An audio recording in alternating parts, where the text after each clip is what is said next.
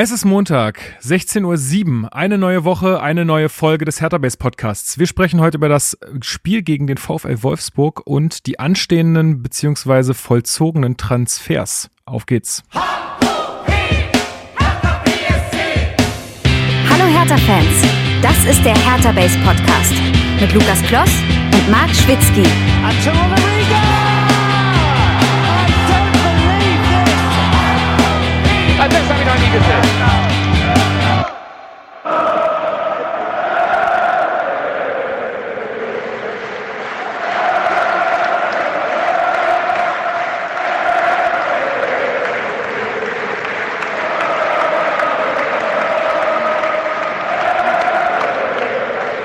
Ja, was ihr da hört, das ist nicht von vor der Pandemie, sondern ähm, das erste Heimspiel dieser Saison.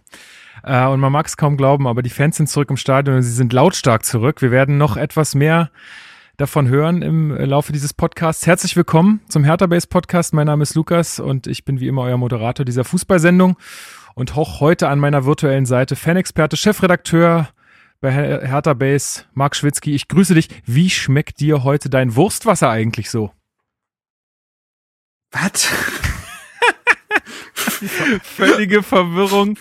Ja, Hä? ich, damit Okay, lasse ich, ja. dich- damit lass ich dich jetzt einfach Okay. mal so alleine. Mhm, okay, also, also heute ausnahmsweise habe ich noch kein Wurstwasser getrunken. Ist natürlich normalerweise Standard. Da ist ja mein Kaffee quasi. Damit stehe ich ja auf, um so ein bisschen die Systeme überhaupt zum Laufen zu bringen. Genau, Weiß man ja von mir. Ähm, gleich auf richtige Temperatur. Ja, also ganz ehrlich, ohne Fleisch, ohne Milch an der Stelle, ist ja ganz klare Geschichte. Nee, äh, ja, keine Ahnung, was ich da soll. Äh, ich grüße dich. Hi, ähm, ich äh, habe es ja eben schon im Vorgespräch gesagt. Ich bin sehr gespannt, wie sich die Folge heute entwickeln wird. Es können, es können noch Sachen live in die Sendung kommen an offiziellen Sachen. Äh, ich bin gespannt, wie unsere Stimmung nachher aussehen wird und ähm, ja, hab aber trotzdem Bock. Das ist ja dann doch für uns und für die HörerInnen immer eine kleine Therapiestunde. Ich habe schon, ich habe bestimmt fünf Nachrichten bekommen auf äh, sämtlichen Portalen, wann denn die neue Folge kommt. Die Leute brauchen es, um endlich wieder schlafen zu können nach der Wolfsburg-Niederlage. Sehr gut. Bock. Sehr gut, sehr gut. Hier sind wir. Äh, hier sind wir und äh, in anderthalb Stunden geht's euch hoffentlich ein bisschen besser. Anderthalb Stunden, der war gut. Ey, do, ich habe Urlaub. Ich will jetzt auch mal hier ein bisschen frei machen. Ähm, so, und äh, wir haben äh, natürlich noch heute einen dritten im Bunde und das ist der gute Chris, unser Exil-Frankfurter. Wie ist die Stimmung da drüben? Ja, natürlich wie überall. Ich glaube, ein bisschen betrübt, ein bisschen enttäuscht, aber man kennt's ja auch schon irgendwie. Ja, und ich, Deswegen ein bisschen ist man ja auch schon das Leid gewöhnt. ich, ich höre schon im Hintergrund kommt der Krankenwagen. So Ähm, das dauert auch nicht mehr lang bei uns allen, ey. Ja gut, ähm, dann würde ich sagen, starten wir direkt mal rein äh, in die äh, Feedback-Runde beziehungsweise die Hausmitteilung. Da gibt's nämlich auch ähm, dieses Mal einiges, was wir äh, so ein bisschen besprechen können. Und zwar hat uns geschrieben über Instagram der Marcel, ähm, er fordert, äh, also er hat geschrieben, alle fordern äh, immer mehr Anna, er fordert mehr Lena, er fand die ganz, äh, ganze Folge toll mit ihr. Ähm, und ähm, ja, äh, wünscht sich da mehr. Äh, wir sind dran, mal gucken, äh, ob das nochmal zustande kommt. Ich gehe aber Nächstes fest Mal, davon wenn wir aus. uns sehen, Latten schießen bei Hertha TV. Ja, sorry, aber das, also ja, na gut, da brauche ich gar nicht teilnehmen wahrscheinlich. Ähm, ja, und er, er fand äh, unsere Analyse, empfand er so etwas äh, bisschen zu klagend ähm, bezüglich des Schiris von mir. Das ist natürlich, äh, ist natürlich äh, auch richtig, kann, also kann ich nachvollziehen. Ähm, ich war auch natürlich extrem angefressen. Ja, das muss man natürlich auch sagen. Selbst, Echt jetzt? ja, Hm. kann man so Hab ich sagen gemerkt. Also. dem ähm, ja, aber trotzdem, danke für deine Nachricht. Ist natürlich auch immer alles so ein bisschen aus der Emotion hier heraus und das äh, haben wir ja gerade schon gesagt, das ist auch für uns irgendwie immer so ein bisschen Therapie und wir lassen auch hier unsere äh, manchmal dann auch äh, weniger fundierten Meinungen raus, was ja auch aber mal okay ist. So, dann hat uns Marc geschrieben, nein, nicht Marc Schwitzky, sondern ein anderer Marc. Ich war so fuchsteufelswild, ne? Da muss ich nochmal nachtreten. Der, und der, dieser Marc fragt, äh, ob wir uns eine Innenverteidigung aus Marton und jo Jordan vorstellen könnten. Sind ja zwei Linksfüße. Ähm, was, was sagst du dazu, ähm, Chris? Äh, kannst du dir das vorstellen? Ja, ich glaube, ein bisschen Erfahrung schadet keinem von beiden so als Nebenmann. Ich glaube, so ein Ruhepol wie Boyata würde beiden auch gut tun. Also ich glaube, beide zusammen ist sehr jung und wild. Ich weiß nicht, ob die noch ob die beide genug taktische Disziplin schon an den Tag legen. Ich glaube, so ein erfahrener Nebenmann tut beiden wirklich noch sehr gut in ihrer Entwicklung. Ja, haben sie ja selber sogar auch gesagt, beziehungsweise, also Jordan hat es ja auf jeden Fall auch mal gesagt, dass das äh, für ihn auch ganz wichtig ist. Dann äh, hat er uns äh, noch gefragt, wie wir es fanden, dass die Mannschaft nicht direkt in die Kurve gekommen ist nach dem Spiel. Und ich glaube, ähm, wir waren jetzt alle drei nicht im Stadion. Und deswegen haben wir uns aber ähm, Stimmen dazu eingeholt. Und ähm, wir hören jetzt mal, äh, wie Luis ähm, seinen Stadionbesuch äh, erlebt hat. Der war nämlich im Stadion, hat er sich auch wieder eine Dauerkarte geleistet diese Saison. Und er hat uns einen kleinen Bericht geschickt. Viel Spaß. Ja, Hallöchen. Schöne Grüße an euch alle, die gerade die neue Folge aufnehmen. Ähm, genau, ich war heute, also ich nehme das jetzt hier gerade am Samstagabend auf, das erste Mal wieder im Olympiastadion und wollte mal kurz erzählen, wie der Stadionbesuch war. Äh, interessiert ja vielleicht den einen oder auch die andere, die aus welchen Gründen auch immer nicht hingegangen ist oder sich einfach so fragt, wie das so ablief. Ich muss sagen, es war äh, sehr angenehm. Also bei der Einlasskontrolle gab es quasi, bevor man in den Stadionforum gekommen ist, wurden schon die bei einer anderen Kontrolle davor quasi die Tests oder Impfausweise kontrolliert und danach konnte man dann mit der Karte quasi ins Stadion rein. Das ging alles sehr fix, war sehr angenehm. Ja, und ich muss sagen, da war es schon geil, mal wieder, also in meinem Fall jetzt mal wieder in die Ostkurve zu gehen. Ähm, war sehr entspannt. Natürlich, eigentlich sind die Tickets da platzgebunden, aber man hat schon gemerkt, die Leute stellen sich auch so zusammen, irgendwie Freunde, die vielleicht nicht unbedingt, sage ich mal, die Tickets zusammen ergattert haben. Ähm, wurde jetzt auch nicht wirklich kontrolliert und war eh, man konnte eh sehr gut Abstand halten zueinander und haben auch die Leute auf jeden Fall gemacht.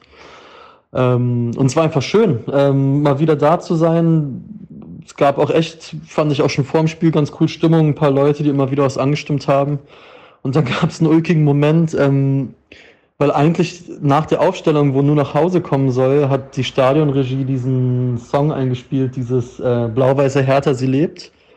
Boah, und da gab es natürlich ein riesiges Five-Konzert, weil der Moment, auf den sich viele und ich glaube, also auch ich auf jeden Fall gefreut haben auf nur nach Hause, wurde dadurch so ein bisschen äh, versaut, kann man glaube ich sagen. Gab es ein großes Five-Konzert, wo der Stadionsprecher mit ähm, beschwichtigenden Gesten eingewirkt hat und dann kam auch nur nach Hause kurz danach quasi. Äh, während des Spiels, die aktive Szene war ja nicht da, deren Bereich unten war quasi, sag ich mal, abgesperrt, also mit so blau-weißem ähm, Band, sag ich mal. Und deswegen war in der Mitte der Kurve quasi so ein kleines Loch, aber drumherum standen dann die Leute und die Stimmung war cool. Hat sich alles irgendwie von selbst getragen, war natürlich sehr spielbezogen, sag ich mal. Also wenn Hertha besser gespielt hat, wie vor allen Dingen zu Beginn der zweiten Hälfte, dann wurde es auch mal richtig laut. Ähm, aber auch so war ich überrascht, äh, wie viele Leute da Initiative ergriffen haben und wie viel Bock alle Leute drauf hatten. Das hat richtig Spaß gemacht. Äh, man hat es auch echt gemerkt, wie sehr man das vermisst hat in dem Moment und wie gut es tat, da mal wieder mitmachen zu können.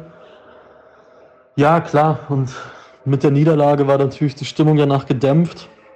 Dann gab es auch einen komischen Moment danach, weil ähm, einige Spieler sind quasi schon los und haben Interviews gegeben, andere sind schon Richtung Kabine, wieder andere standen so ein bisschen verloren auf dem Rasen rum. Da gab es auch erste Pfiffe, weil man das Gefühl hatte, die Mannschaft geht quasi ohne nochmal vor die Kurve zu kommen. Ähm, da gab es echt ein kleines Five-Konzert und irgendwie haben sich dann zusammengerafft und sind nochmal vor die Kurve gekommen, aber erstmal nur vor die Werbebande. Da gab es wieder ein paar Pfiffe und die Leute haben angezeigt, ja Mensch, jetzt kommt doch mal hier nach vorne. Und das haben sie dann auch gemacht und dann gab es auch einen sehr warmen Applaus und noch Sprechchöre.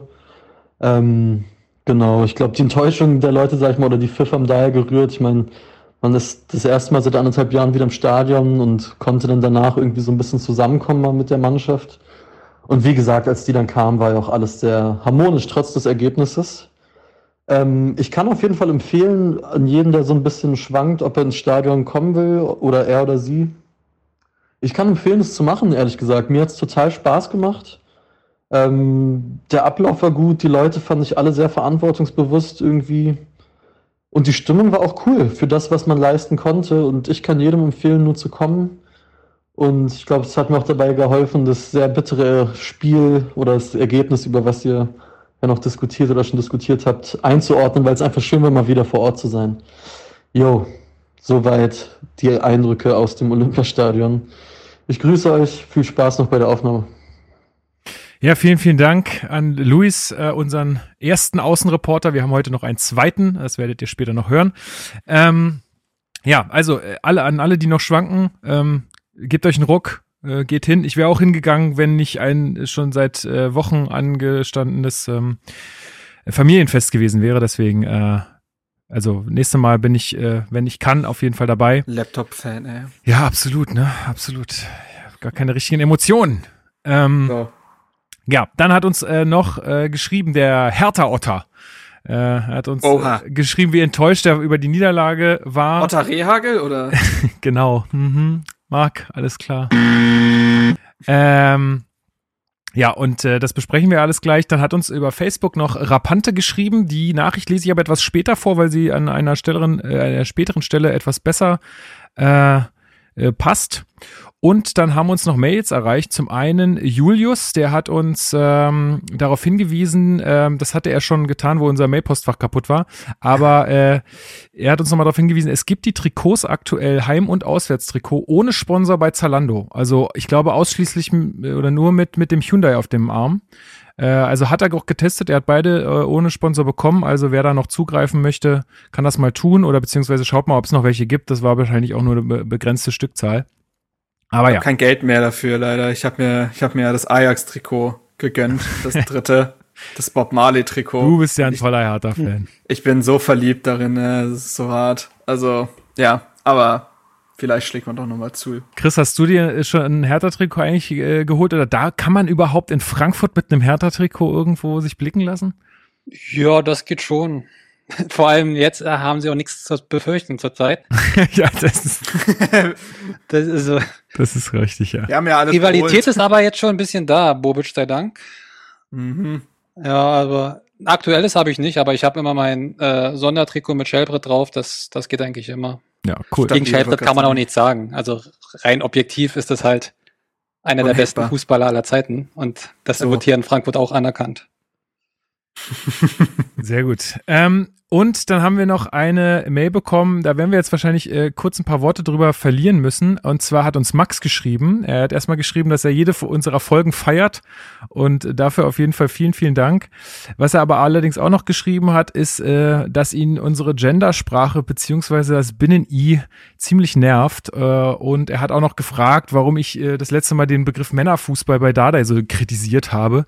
Und dazu äh, möchte ich jetzt mal kurz was sagen. Und zwar, ähm, das mit der Gendersprache, es ist ja heiß diskutiert. Überall hört man ja mal wieder.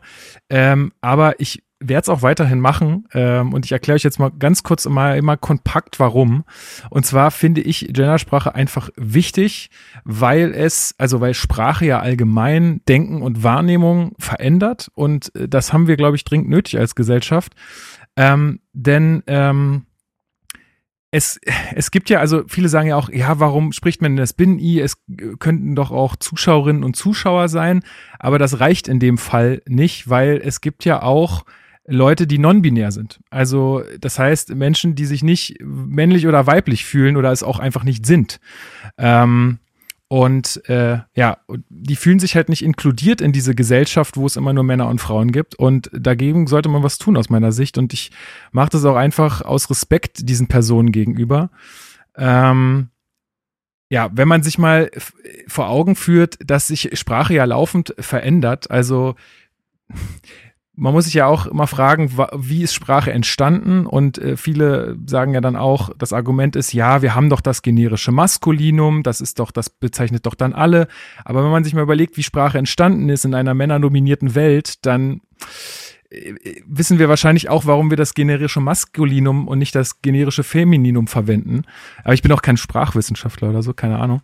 Ähm, ich glaube, in fünf bis zehn Jahren wird da keiner mehr drüber reden, weil wir es dann alle hoffentlich machen, aus meiner Sicht. Ich will es aber auch keinem vorschreiben und ich akzeptiere auch, wenn jemand sagt, ich finde das doof oder ich will es nicht machen.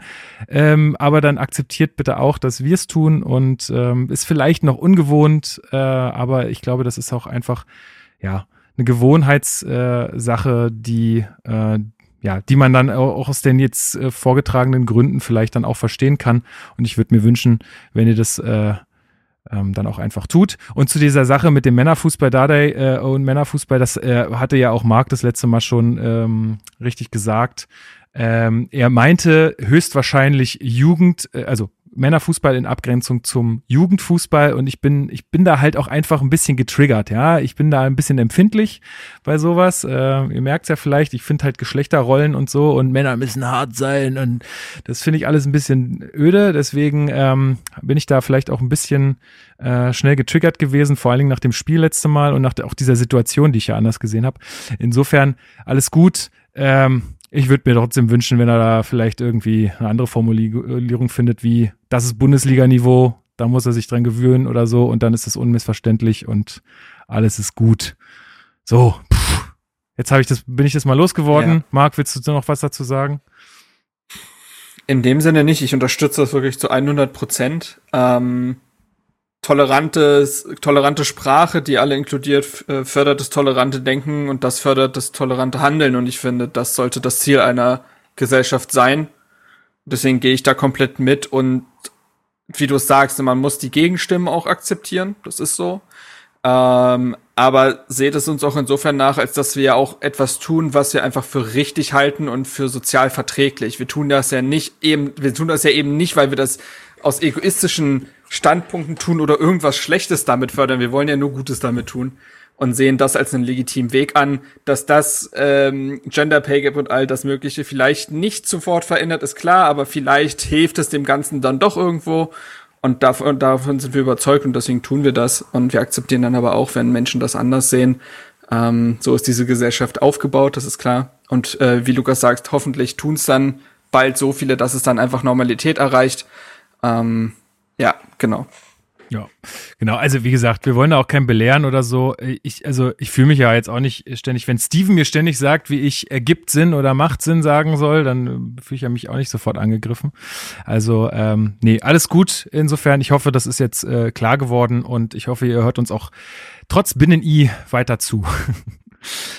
gut, ach ja, genau. Und Christoph hatte uns dazu auch schon eine Mail geschrieben, dem habe ich aber ähm, äh, persönlich auch nochmal geantwortet. Trotzdem finde ich den Austausch da auch äh, echt wichtig und cool. Also ähm, kommt auch gern äh, da auf uns zu, ne? Also äh, total gerne, äh, ob, ob, ob, auf Twitter oder Instagram oder sonst wo. Ähm, wir tauschen uns super gern mit euch aus.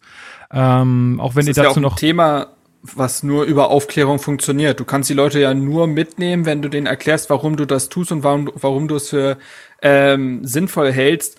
Denn wir haben, glaube ich, oft das Problem, dass gewisse Sachen in der, ich sag mal, weißen elitären Bubble irgendwie hoch, äh, erstmal gekocht werden und dann benutzt man das und dann wundert man sich, warum gewisse andere Bubbles oder Bevölkerungsschichten oder ähnliches da nicht mehr hinterherkommen. Und da muss man, glaube ich, von diesem elitären akademischen Ding mal Ross runtersteigen und einfach sehen, dass nicht alle gefühlt Twitter benutzen und immer woke sein können und weiß ich nicht was. Ja klar. Deswegen ist es komplett. vollkommen legitim, da auch Nachfragen zu stellen und ähm, auch vielleicht kritisch zu sein. Man muss ja kritisches Denken heutzutage ein bisschen verpönt mit äh, anderen Denkformen. Ja. ähm, aber das grundsätzliche kritische Denken ist ja total empfehlenswert und dementsprechend könnt ihr dann natürlich immer gerne auf uns zukommen. Ähm, wir sind ja auch keine Experten oder sowas. Nö, ja, nö, nö, nö, nö, nö, aber äh, ne, jeder versucht ja seinen Teil beizutragen und dann funktioniert das, wie gesagt, nur über Austausch. Das ist so. Genau. Wo wir aber Experten sind, also zumindest so, Marc, äh, oh äh, da geht's, äh, ist bei Hertha und ähm, deswegen kommen wir jetzt direkt mal zu den Hertha News.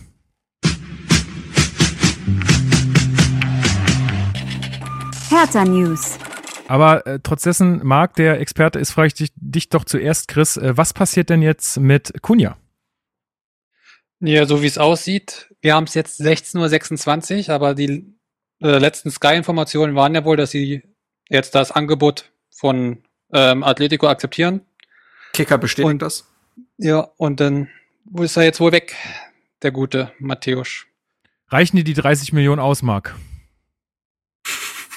Ja, also mir persönlich würden 30 Millionen reichen, ja. ähm.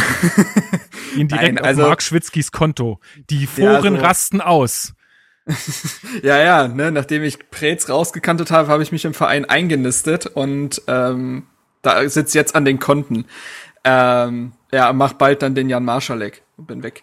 Nee, also, ähm, ich glaube, dass wenn es dann 30 Millionen sind und ich, Sky oder der Kicker haben auch berichtet, dass Hertha sich darüber hinaus wohl ähm, vielleicht eine Weiterkaufsbe Weiterverkaufsbeteiligung sichern könnte oder gewisse Boni dazukommen, ne, Erfolgsboni kennt man ja heutzutage alles, dann ist das ein Deal, der in Ordnung ist und Bobic hat das ja seit Wochen klar gesagt. Es, man wird Kunja nur abgeben, wenn es ein Angebot ist, was einen wirtschaftlich komplett überzeugt. Man wird da jetzt keinen halbgaren Kompromiss machen.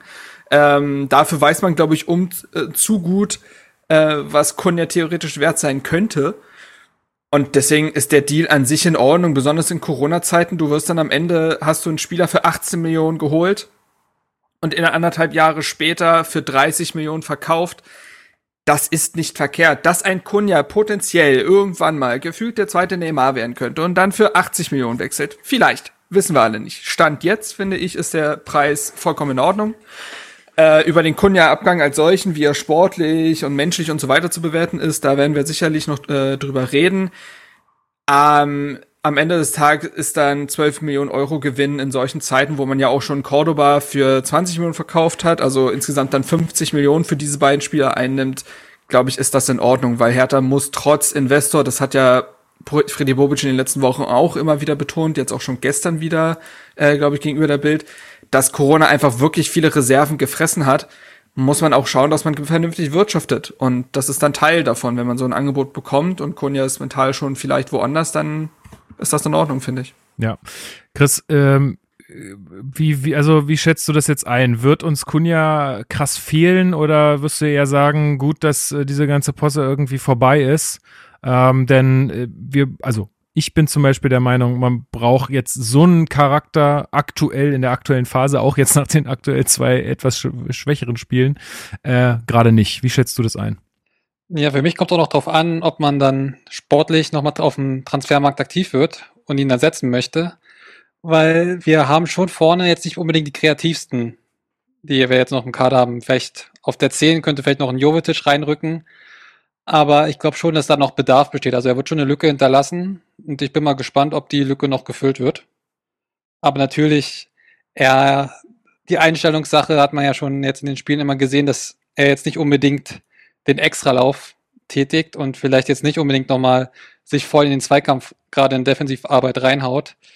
Deswegen kann man schon verstehen, dass da auch Spannungen mit Dardai waren. Und wenn da Spannungen mit dem Trainer sind, ist das, glaube ich, für die ganze Mannschaft schwierig. Deswegen fürs Klima wird es wahrscheinlich sich positiv auswirken. Sportlich hingegen sehe ich das schon, dass da jetzt noch Bedarf besteht, die Lücke halt zu schließen. Ja, wie geht's dir damit, Marc? Bist du jetzt äh, froh, dass es jetzt rum ist? Ähm, siehst du es ähnlich wie Chris? Also ja, ich bin tatsächlich sehr froh, äh, dass es dann rum ist, weil solche Themen einer Mannschaft noch nie gut getan haben.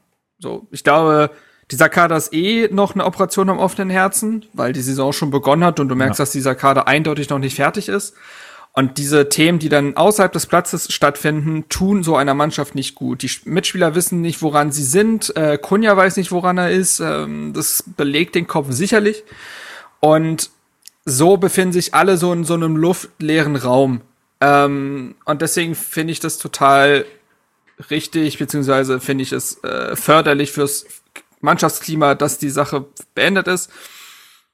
Die Personale Kunja, da kann man lange, glaube ich, drüber philosophieren, ist eine, die, glaube ich, am Ende des Tages mit dem Wort unvollständig irgendwie bewertet werden kann. Er kam und hat, ja, Marcelinho-Vibes versprüht, ne? Man dachte echt, was ist denn hier los? Was hat man da für einen Fußballer verpflichtet? Das irgendwie das Feld gehörte ihm. Er, er machte, was er wollte und das meiste davon hat geklappt und sah wunderschön aus und hat der Mannschaft Punkte gesichert. Ich bin mir sehr sicher, also was heißt sehr sicher, aber ich, man kann sehr davon überzeugt sein, dass Hertha ohne ihn in der letzten Saison, letzten Saison? Vorletzten Saison, ne?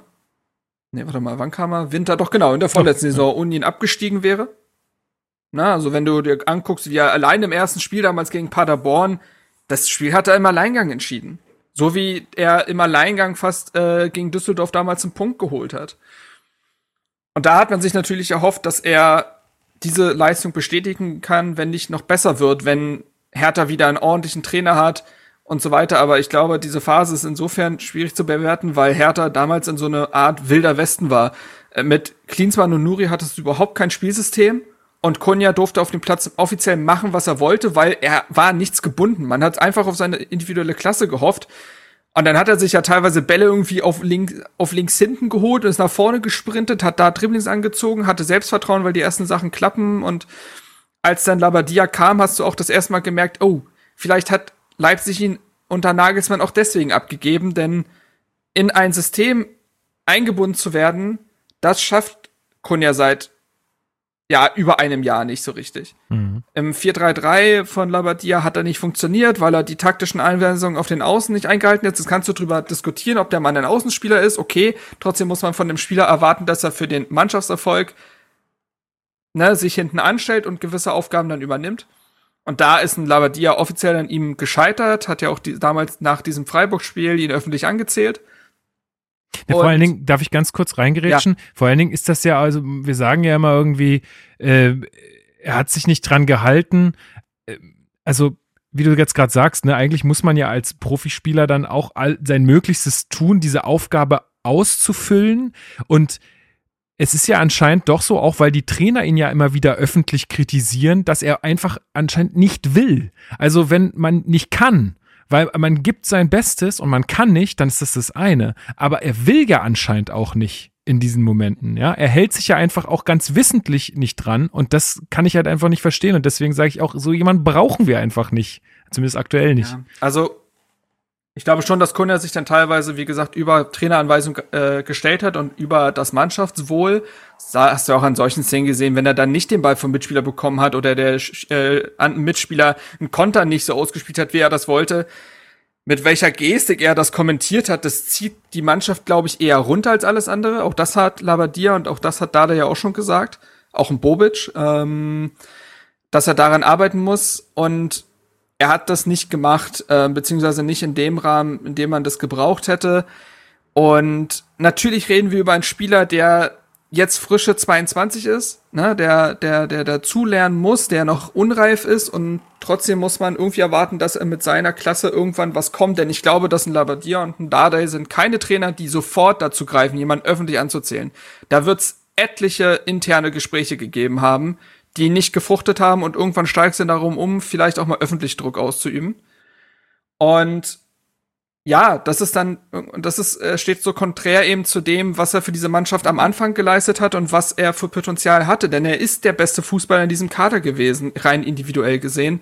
Und das ist natürlich schade, dass man mit diesem Spieler nicht so arbeiten konnte, wie man es wollte. Man konnte ihm auch nicht diesen Freiraum geben, weil die Mannschaft noch nicht so weit war. Ein Marcelinho hat damals funktioniert, weil er ein Paul Dardai um sich rum hatte, Nico Kovac, ein Simonic, Friedrich, ein Van Burik, Spieler, die für ihn gearbeitet haben, die schon ein stabiles Gebilde gebaut haben, so dass er glänzen konnte. Soweit ist Hertha nicht. Soweit ist Hertha in den letzten zwei Jahren nicht gewesen. Diese Mannschaft findet sich. Und wenn du dann einen Plan hast für eine Partie und ein Spieler nicht mitzieht, so siehe Köln, dann funktioniert es nicht. So. Und Dementsprechend ist das alles sehr schade, weil man, glaube ich, Kunja ein Jahr in seiner vollen Blüte gerne gesehen hätte, weil ich auch glaube, dass es sehr schade ist, dass Kunja nie ein volles Olympiastadion erlebt hat und ein volles Olympiastadion nie Matthäus Kunja. Das ist auch schade, ne? Mhm. Ähm, weil das ein Spieler ist, für den man ins Stadion geht. Und am Ende des Tages hatten, glaube ich, beide Seiten andere Erwartungen an den jeweils anderen. Und dass ein Kunja dann sagt, ey, ganz ehrlich, ähm, Atletico Madrid, Champions League, Spanien, das finde ich ganz gut. Das fände ich auch in Ordnung und ich finde es dann in Ordnung, wenn Hertha sagt, ja, ermöglichen wir dir, wenn du, äh, wenn wir unser Geld bekommen, auch das ist passiert. Und jetzt, und das hat Chris ja auch schon angesprochen, hängt diese Personal natürlich nochmal sehr damit, also die Bewertung der Personal hängt sehr damit zusammen, was du mit diesem Geld jetzt machst. Wenn du davon zwei bis drei Spieler holst, die voll ins System passen und der Mannschaft weiterhelfen, sowohl in der Spitze als auch der Breite, dann ist es, glaube ich, ein Deal, mit dem alle leben können und müssen. Ja. Genau. Wer uns äh, auf jeden Fall, wer nicht zu uns kommen wird, ist äh, Nemanja Radonjic. Äh, Chris, der ist zu Benfica Lissabon gewechselt. Also dort sind die Bemühungen von Bobic äh, oder vielleicht auch, ja, die sind gescheitert. Ja, ich glaube, äh, ist auch eine Laie, oder? Soweit ich das jetzt gelesen habe, äh, zu Benfica. Ich weiß gar nicht, ob da jetzt noch eine weitere Option besteht. Aber ja, ich, eigentlich sah es ja lange Zeit so aus, als will er auch unbedingt nach Berlin. Mhm. Also die haben ja auch bei Social Media immer geschakert mit den äh, Hertha-Spielern und Herzchen hin und her geschickt. Also da, Du da bist hat man hier schon gedacht, bald unser Social Media Experte. Das finde ich gut. Naja, der Mann betreut unseren Instagram-Account. Ich hoffe Ja, doch, dass er Social Media kann. ja, ja, das ist wofür zahle ich ihm denn die ganze Kohle? so nämlich. Eben, ne? Und wenn, wenn die sich da schon so anbandeln, da hat man schon gedacht, dass, dass das was wird. Und dann gab es ja auch schon Gerüchte vor zwei, drei Wochen, ja, er fliegt jetzt doch nach Berlin, hier ist ein Flug am Flughafen gesichtet, hat einfach nur einen Kumpel abgeholt oder was das da auch immer war. Also es war schon sehr heiß gekocht und am Ende ist man dann schon ein bisschen enttäuscht, wenn es doch nichts wird. Weil man muss auch sagen, er hat letzte Saison einige Spiele auch gehabt, da hat man auch mit dem Kopf geschüttelt und gefragt, was will man mit ihm, aber er kann halt auch mit seiner unglaublichen Geschwindigkeit der Mannschaft einfach was geben, was auch häufig noch gefehlt hat. Einfach diese Endgeschwindigkeit, diese Dynamik, die er ins Spiel bringen kann, quasi aus dem Stand in den Vollsprint gehen. Ja, war, war schon ein bisschen schade. Und jetzt muss man sich aber anderweitig umgucken. Bobic meinte das ja auch, Flügelspieler haben immer noch Priorität. Deswegen mal gucken, wer dann quasi anstatt Radonjic verpflichtet wird. Ja, ich habe auch Stimmen gelesen, die dann auch so gefragt haben, äh, ich glaube, die Masochisten für Hertha waren es auf Twitter, die haben dann so gefragt, hey, letztes Jahr habt ihr den noch irgendwie alle so, also der hat irgendwie zweieinhalb gute Spiele gemacht, jetzt seid ihr alle tot traurig, wenn er nicht kommt. Aber ich glaube, also ich, ich bin jetzt auch nicht tot traurig, dass er nicht kommt, aber ich bin schon ein bisschen, langsam sitze ich wirklich auf heißen Kohlen und frage mich so, Hm. wa was soll denn jetzt noch passieren? Und bei dem man hatte man wenigstens so ein bisschen, äh, wusste man wenigstens, was man bekommt. Ähm, Und ich glaube auch, dass vielleicht ein, eine feste Verpflichtung mit ihm etwas gemacht hätte, dass er weiß, okay, ich habe jetzt erstmal Planungssicherheit, ich habe nicht den Druck hier irgendwie mich jetzt ein halbes Jahr beweisen zu müssen oder so. Also vielleicht hätte das auch noch mal ähm, ja einen Impact gehabt. Ähm, aber also wie gesagt, bin ich traurig, aber ich hätte dann jetzt schon irgendwie mal gern Ergebnisse. So, das Ja, äh, ist halt unge Typ- ungeduldig. typisch Bobic. Also das hat er auch in Frankfurt immer gemacht, dass er viele Transfers erst am allerletzten Deadline Day sich dann geholt hat. Ich glaube hier André Silva damals kam auch am letzten Tag erst nach Frankfurt. Ja gut, wenn der kommt, dann äh, ist okay. Ja, deswegen, ich glaube, da müssen wir noch ein bisschen geduldig sein und dann wirklich ständig Twitter aktualisieren, vor allem am letzten Transfertag. Ich glaube, da, da Der Balken kommt zurück. Wann ist der, Ja. wann ist denn der? Der 31. ist das, ne? Das Ja. ist der Dienstag. Ja, ja. Oh, na toll. ja, okay. Dann kann ich mir schon mal.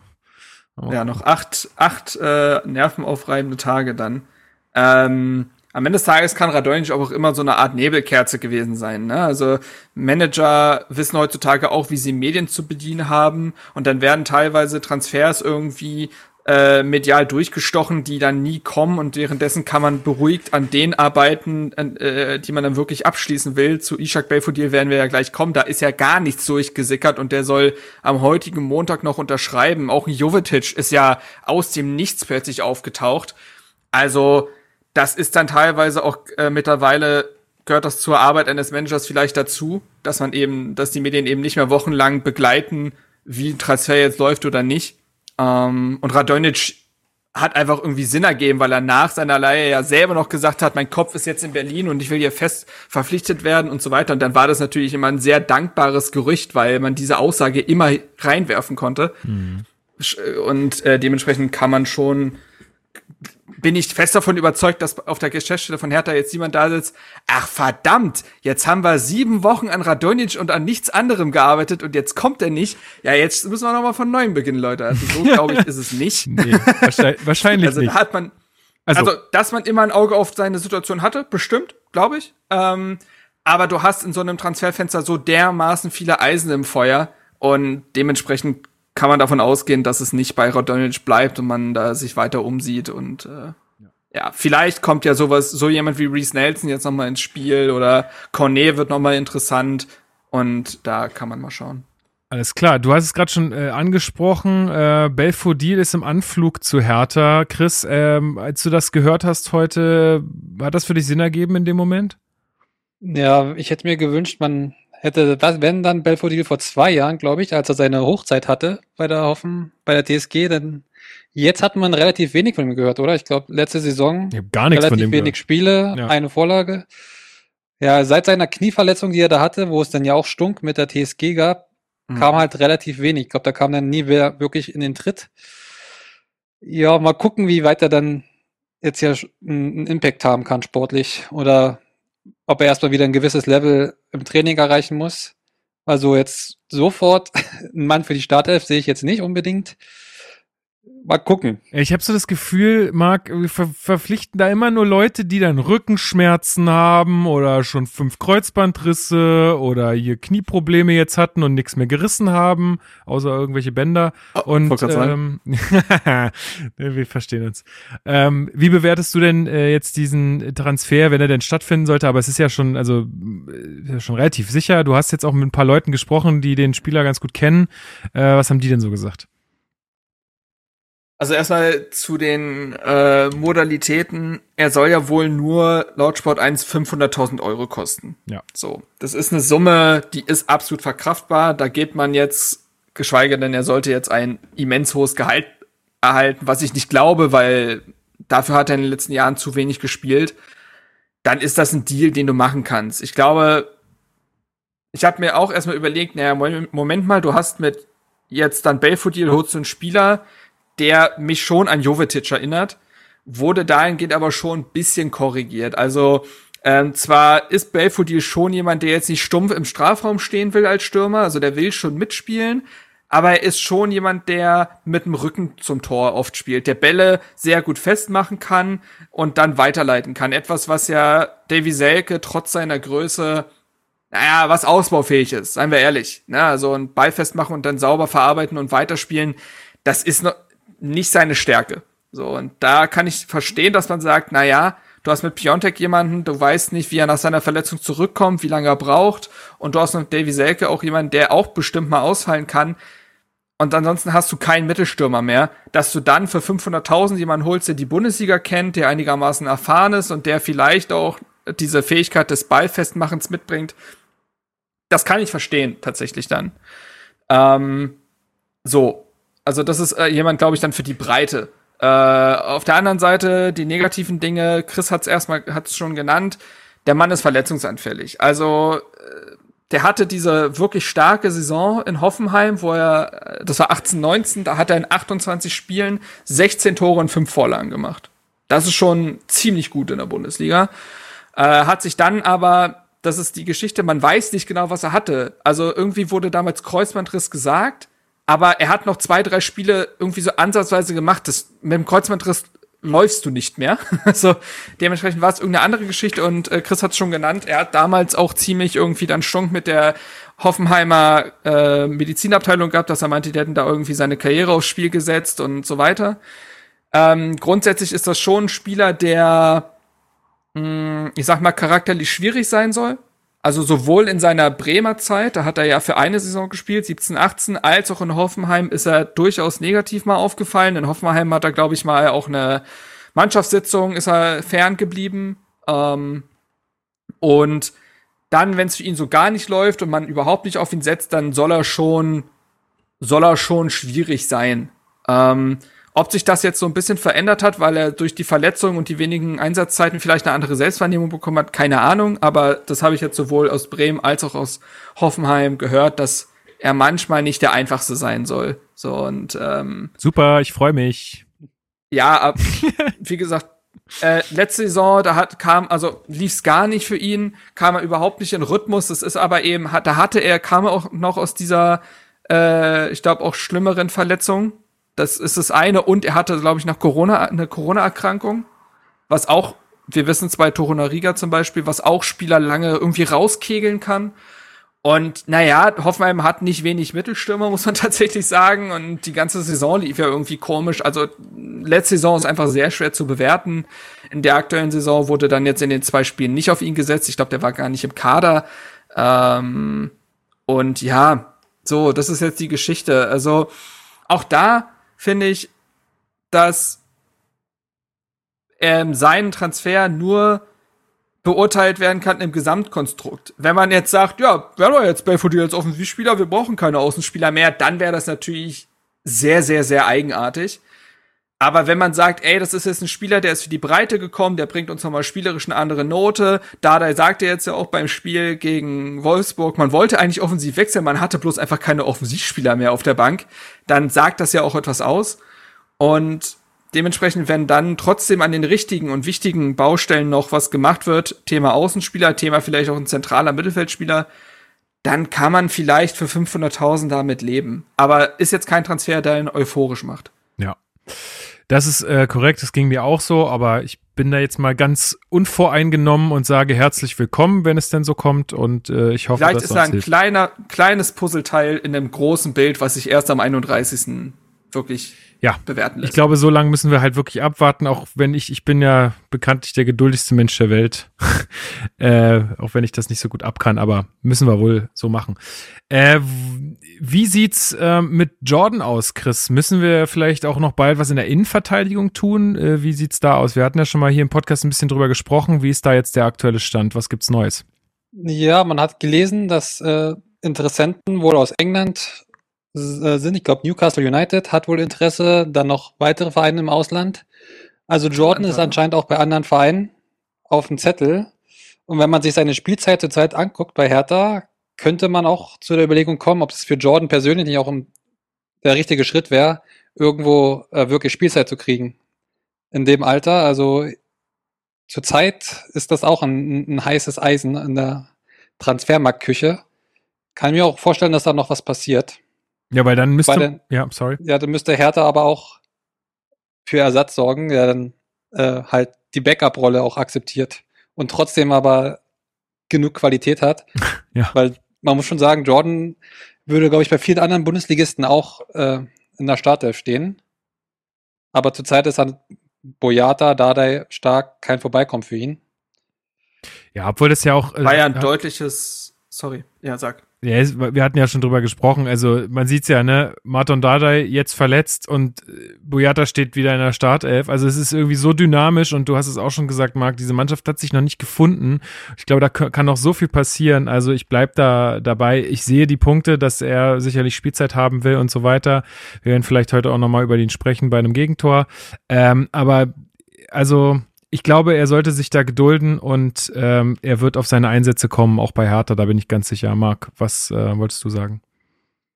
Ja, wobei das ja schon ein deutliches Zeichen ist. Der Linksfuß Marton Dardai fällt aus und Dardai, der das eigentlich immer gepredigt hat, dass dann auch ein Linksfuß äh, quasi äh, links spielen soll, setzt dann auf Stark und Boyata. Boyata, der aus der Kalten sofort in der Startelf steht und Niklas Stark als Rechtsfuß auf links. Das ist schon ein Zeichen. So. Ähm, und ich, wie gesagt, Toruna Riga hat noch nie eine Saison gespielt.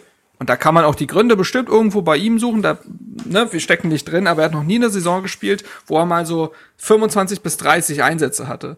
Und solche, so ein Jahr will er, glaube ich, mal haben. Und da könnte ich das schon verstehen, wenn er sagt, Leute, dann gebt mir wenigstens das eine Jahr bei einem anderen Verein, äh, komme ich auch wieder. Äh, angeblich sollen ja sowohl, Trans äh, sowohl ein fester Transfer als auch eine Leihe im Gespräch sein. Einen festen Transfer könnte ich nicht verstehen. Eine Leihe wiederum schon. Auf der anderen Seite wäre, habt ihr ja schon gesagt, Hertha dann irgendwie gezwungen, noch einen Innenverteidiger zu holen. Dann hast du im nächsten Jahr wieder Stau, weil Torunariga zurückkommt und wer weiß, was mit, mit einem Alderete passiert. Hm. Und dementsprechend ist das schon eine schwierige Sache. Und ich kann mir schon vorstellen, dass dann Bobic irgendwann vielleicht das Machtwort spricht und sagt, ey, Jordan, wir verstehen deine Situation, aber du musst dich dieses Jahr halt reinkämpfen. Wir werden jetzt hier nicht noch einen Innenverteidiger in den acht Tagen aus dem Hut zaubern. Das funktioniert nicht. Und dann wird er vielleicht murrend äh, bleiben und muss dann in dem Jahr schauen, dass er sich irgendwie wieder reinspielt. Ja, wir, wir bleiben da dran für euch. Äh, ihr werdet spätestens immer hier hören. Aller spätestens. Ähm, Chris, dann gibt's noch äh, über eine äh, Personalie zu reden. Äh, und zwar, ähm, ja, Christoph Piontek hatte ja ausgegeben als Ziel, dass er äh, gegen Bayern eingewechselt wird. Das äh, wird jetzt wahrscheinlich aber nicht passieren. Wie ist da der Stand? Ja, genau. Dardai hat sich dazu auch geäußert und er hat auch gesagt, dass er eigentlich gehofft hatte, dass es gegen Bayern was wird, aber der, den Termin kann man streichen. Und jetzt ist es erstmal auf, auf unbestimmte Zeit. Man möchte da äh, Christoph keinen keinen Druck machen. Und ja, mal gucken, wie es aussieht. Aber er, Dardai hat gesagt, der Körper muss mitmachen und zurzeit ist der Körper noch nicht am Mitmachen. Deshalb wird wahrscheinlich noch eine Weile auf Christoph verzichten müssen. Was sehr schade ist, finde ich, weil ich glaube, der würde der Mannschaft zurzeit sehr gut tun, weil er auch mal den Abschluss sucht. Aber ja, die Sprunggelenkverletzung ist wohl noch hartnäckiger als angenommen. Ja, also da müssen wir noch ein bisschen uns gedulden, äh, aber da geht die Gesundheit auf jeden Fall vor. Ähm, denke, das sieht Marc auch so. Sie. Sie. Sehr gut. Ähm, habt ihr sonst noch was auf dem Zettel? Ähm, schaut doch mal auf eure Unterlagen, weil ich habe jetzt keine weiteren News mehr. Es gab noch ein etwas längeres Interview mit Bobic, mit der Bild. Ähm, gab es da noch äh, was Interessantes zu sagen, außer dass er möchte, dass ähm, wir wieder komplett volle Stadien haben? Ähm, Hat nur, ja, nur noch gesagt, dass Hertha halt viele oder viel Geld für äh, durch Corona halt verloren hat und dass da halt viel von den Windhorst-Millionen äh, dafür aufgefangen wurden und auch in Schuldentilgung.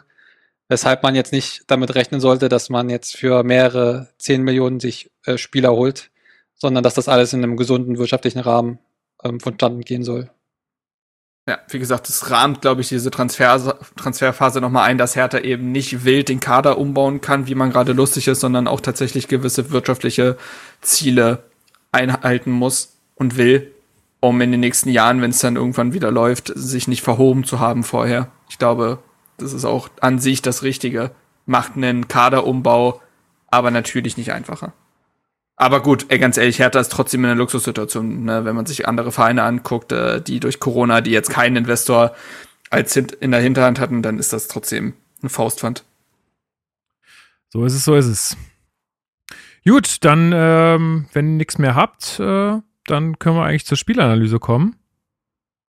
Gut, das Schweigen ist Zustimmung. Ja. Dann äh, würde, bevor ich, bevor es jetzt wirklich in die Spielanalyse geht, ich habe ja schon angekündigt, wir haben noch einen zweiten Aus Außenreporter gehabt und zwar ist Heute das. fahren wir aber auch richtig groß auf, ey. Ja, oder? Oder? Wir, wir steigern uns richtig. Ähm, ja, und zwar ist unser Außenreporter Puma, es ist sein Spitzname, er ist eigentlich Tobias. Ähm, warum er Puma genannt wird, das kann er dann mal hier im Podcast erzählen. Ich habe schon gesagt, er, er ist dann auch mal herzlich eingeladen, hier mit in der Sendung zu sein. Das kann er dann mal erzählen. Und ähm, wir nehmen euch jetzt sozusagen mit ähm, auf den Weg rein ins Stadion, in die Halbzeitpause nach dem Spiel. Er hat uns einfach so kleine Eindrücke äh, geschickt und ähm, ja, die will ich euch nicht vorenthalten. Hallo Lukas, hallo liebes Hertha Base Team. Ähm, so, ich stehe jetzt vor dem Olympiastadion. Bin tatsächlich mal wieder aufgeregt. Seit anderthalb Jahren das erste Mal im Stadion. Äh, damals war es am 9.2. ein Heimspiel gegen Mainz 05, das wir sang- und klanglos verloren haben. Ich hoffe, das wird heute ein bisschen anders, auch wenn wir den Bundesliga-Auftakt äh, nicht gut bestritten haben, male ich mir tatsächlich ein bisschen was aus gegen Wolfsburg. Ähm, ich bin gespannt. Die Schlangen aktuell, die Schlangen sind aktuell relativ lang. Äh, das klingt aber so, dass, oder sieht so aus, als würden sie die Einlasskontrollen relativ streng kontrollieren und das auch ernst nehmen. Das ist ja erstmal ein ganz gutes Zeichen eigentlich. Es sieht relativ voll aus. Ich bin gespannt, wie sich das dann im Stadion zeigen wird. Äh, ich halte euch auf jeden Fall auf dem Laufenden. Ne? So, ich bin jetzt schon im Stadion. Die Einlass, also der Einlass, der ging relativ gut und schnell.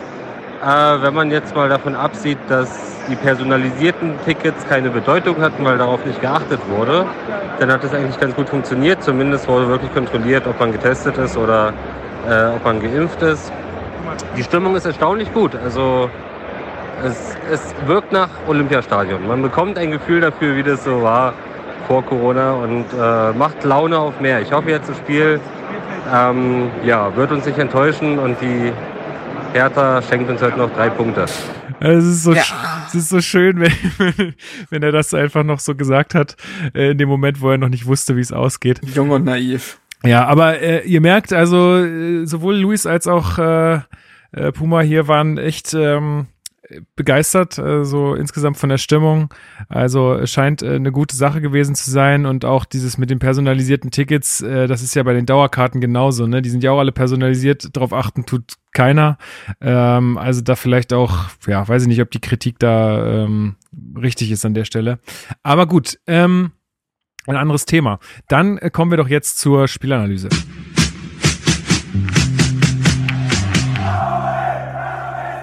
Spielanalyse. So, 18.000 Fans im Stadion am Samstag um 15.30 Uhr. Bestes Fußballwetter. Kunja nicht im Kader, Chris. Wir hatten es äh, vorhin schon angesprochen. Pädagogische Maßnahme von Dardai. Äh, hältst du das äh, für richtig? Beziehungsweise äh, meinst du, es war nur ein Vorwand, äh, um diesen Wechsel über die Bühne zu bringen? Ja, es war ja auch schon unter der Woche, wo Dardai gesagt hat, dass Kunja angeblich Oberschenkelprobleme hatte auch und da schon mal bisschen kürzer getreten ist. Ich glaube, das ist einfach nur dein Einsatz im Oberschenkel. Danke. Genau, ich glaube, das ist einfach nur eine reine Vorsichtsmaßnahme, dass jetzt für den Atletico-Transfer gar nichts mehr schiefgehen kann, zumindest was Verletzungen angeht. Ja, also kann man, äh, kann man das so ein bisschen, dieses Ganze mit äh, öffentlich anzählen, pädagogische Maßnahme, keiner spaziert mehr, äh, Marc, dann ist das eher so dem Wechsel geschuldet gewesen, als äh, jetzt wirklich irgendwie äh, Dadais neuer Maßnahmenplan, oder? Hm. Nee, ich glaube, da, Dada weiß schon, wie der Transfermarkt funktioniert und dass Dinge auch nochmal scheitern können und erst spruchreich sind, wenn sie es denn sind. Und deswegen musste das schon durchziehen. Also hätte auch sein, könnte, hätte auch sein können, dass Atletico doch noch in der letzten Sekunde einen Rückzug macht oder so, und dann ist er noch da. Du musst schon da dein Programm fahren. Und wenn das, äh, ja, also man hat's ja schon in der Woche rausgehört. Also ich, ich habe auch gedacht, der sitzt, also maximal sitzt Kunja auf der Bank. Jetzt war er halt ganz draußen. Ähm, inwieweit, inwieweit der Wechsel da reingespielt hat, da können wir nur mutmaßen. Und ähm, ja, aber gut, ich glaube, das Thema, ich weiß nicht, ob wir das noch so breit treten müssen, wenn Kunja dann eh demnächst dann Nö, alles äh, in gut. Madrid unterschreibt. Und dann können wir eher darauf gehen, auf die Leute, die gespielt haben. Genau. Es waren nämlich vier neue im Vergleich zum letzten Spiel. Boyata, Derosun, Luke Bacchio und Selke haben gespielt. Selke zurück nach äh, überstandener Gehirnerschütterung. Luke Bacchio und Derosun auf den Außen. Boyata neu in der Innenverteidigung für den verletzten Marton Dardai. Ähm, dann gab es eine Doppel-Sechs aus Serda und Askasiba. Äh, Pekarik und Platten hat hinten ähm, unverändert. Äh, Kevin Prin- Prinz Boateng ist äh, bisschen weiter vorgerückt. Und ja, so hat sich die ähm, taktische Aufstellung ähm, gestaltet. Chris, äh, wie hast du die ersten Minuten erlebt? Ich empfand, äh, dass Hertha eigentlich ganz gut ins Spiel gekommen ist. Ja, ich fand auch gerade gegen den Ball mit Boateng und Selke, die ja häufig auch aggressiv angelaufen sind, hatte auch äh, äh, Wolfsburg offensiv wenig zu melden, wenn dann mal über Standards. Also ich fand gerade defensiv waren auch die, also die erste Halbzeit eigentlich sehr kompakt und ja aggressiv. Ich glaube deswegen, das, das wünscht man sich auch von Selke und Boateng, dass die als aggressive Leader vorangehen, hart anlaufen. Äh, also bei Wolfsburg Maxi Arnold hat, fand ich in der ersten Halbzeit war gefühlt gar nicht auf dem Platz, was auch ein Verdienst von Mhm. den von den beiden war und ja, man hat dann schon gemerkt, was die Idee sein sollte, und zwar über die Außen, eins gegen eins von Dilrus und Luke Bacchio. Ich glaube, Luke Bacchio, zwölfte Minute, hatte dann auch ein, ein gutes Dribbling mit einer scharfen Hereingabe. Problem war halt nur, dass niemand da war für die Hereingabe, aber die Idee war schon ganz gut. Da hatte man schon Hoffnung, dass da vielleicht was, was gehen könnte. Ja, also diese äh, Szene von, äh, von Luke Bacchio habe ich auch äh, mit sehr großem Wohlwollen gesehen. Also es war echt stark, äh, wa- was er da macht. Also das solle er ja auch eigentlich machen. Und das fand ich richtig, richtig gut, äh, wie du sagst. Ne? Auch Arne Friedrich hat es dann in der Halbzeit gesagt, da muss eigentlich ein Stürmer stehen in der, Ja. äh, in der Box ähm, an der Stelle, ähm, weil da einfach die größte Chance ist, dass da der Ball hinkommt, was nicht passiert ist. Aber auch Wolfsburg hatte dann äh, mit, Wegho mit einem Weghorst äh, ne, die beste Chance im Spiel eigentlich in der 17. Minute, wo Schwolo gut hält. Und ab der 17. Mark ist der Druck dann wieder gestiegen von Wolfsburg. Also ab der 17. Minute oder so, ja, so danach habe ich äh, irgendwie wieder den Eindruck gehabt, dass, dass Hertha sich wieder ein bisschen zurückzieht. Ja, also ich glaube, es war ja sowieso erstmal der Plan, äh, ordentlich gegen den Ball zu arbeiten, nachdem das ja gegen Köln eines der Hauptthemen war, dass man da gegen den, gegen den Ball dann irgendwann nicht mehr diszipliniert gespielt hat, hatte ich schon das Gefühl, dass das das Hauptaugenmerk war in der ersten Halbzeit. Erstmal sicher stehen. Boateng habt ihr ja schon erwähnt, wurde nach vorne gezogen, war dann oft, also im Pressing war das dann 4-4-2 oder 4-2-3-1. Ähm, da wurde sehr auf Pressing gesetzt. Und dann auch so eine Doppelsechs aus Serda und Askasibar, das, ähm, über die können wir gleich noch reden, was da Thema Mitball war. Ähm, und dann ist es so, also in der Zeit fand das Spiel sehr im Mittelfeld statt. Also sowohl im Wolfsburger als auch im Hertaner letzten Drittel, ja, da sind manchmal diese Heuballen so durchs äh, Stadion geweht worden, glaube ich, weil da wirklich gar nichts passiert ist. und äh, Tumbleweeds, ne? Heißen die Heuballen auf Deutsch? Man weiß es nicht. Egal, ihr könnt euch das vorstellen, wie in den alten Western halt. Also so ein riesen Heuballen rollt einfach so durch. Ja, ja. So, pff, Ich weiß gar nicht, was das, was das für Dinger sind. Ja, ich kenne nur das englische Wort dazu. Naja, egal. Das sind so Büsche oder schreibt so es uns in die Grasdinger. Kommentare. Genau, auf jeden Fall. Ähm, ja, so und was der Ansatz mit bei war, habt ihr ja schon erwähnt. Und in der 17. Minute hat dann, weil Hertha sich dann schon etwas mehr zurückzieht, dann wieder nicht mehr dieses nach vorne verteidigen hat, sondern eher den Schritt nach hinten machen. Da hat dann nämlich, äh, schlägt Wolfsburg das erstmal fast zu. Äh, Flanke von Roussillon, der da arg viel Platz hat, findet dann den äh, Kopf von Weghorst, der den Ball stark noch aufs Tor bringt. Der muss ja, Ja. auch so einen halben Flugkopfball machen und auf der anderen Seite äh, hält dann aber auch Schwolo sehr stark. Ne? Also ist dann da insgesamt, insgesamt quasi eine schöne Szene für alle Beteiligten, außer die Härte Abwehr. Und dementsprechend, äh, ja.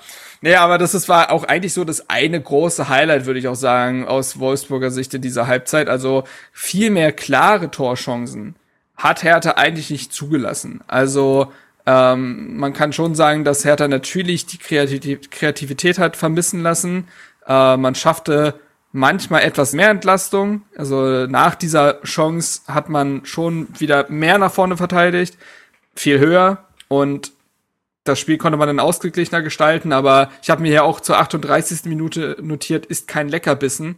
Also beide Teams, äh, beide Teams hatten schon Probleme, Lösungen mit dem Ball zu finden. Und da passierte schon herzlich wenig irgendwie in den jeweiligen Offensivräumen und dazu immer wieder diese kleinen Nicklichkeiten, ne, viele kleine Fouls, ne, dann äh, holt sich da Boateng mal die gelbe ab, dann äh, reißt Schlager irgendwie jemanden um, Selke hat einen Foul nach dem anderen irgendwie gezogen, hatte man das Gefühl. Ähm, ja, und so kam nie wirklicher Rhythmus auf in der ersten Halbzeit. Ähm, ich glaube, die nächste eklatante Szene ist ja dann äh, Boateng, der dann verletzt noch kurz vor der Halbzeit raus muss. Genau, 43. Minute, Jovetic kommt für Boateng. Ähm, ja, der Kommentator sagt, der Prince läuft nicht ganz rund. Ähm, irgendwie dann in der Halbzeit wurde Anne Friedrich äh, auch wieder auf die offenen Schuhe von äh, Kevin Prince Boateng ähm, angesprochen. Worum ging es denn da jetzt, äh, Chris? Was, was hatte denn Boateng? Warum musste er runter? Äh, Rückenprobleme, oder? So hieß es doch. Ja. Dann Yes. hat auch sehr verzweifelt auf der Bank schon geguckt und sich sehr geärgert darüber. Also, Soll übrigens Hoffen- vor der Partie Sch Schmerzmittel bekommen haben. Hm. Ja. Ähm, Thema Ja, Schmerzmittel im Fußball, ne? ja. Deswegen mal gucken, wann er dann wieder fit sein wird, um dann wieder anzugreifen.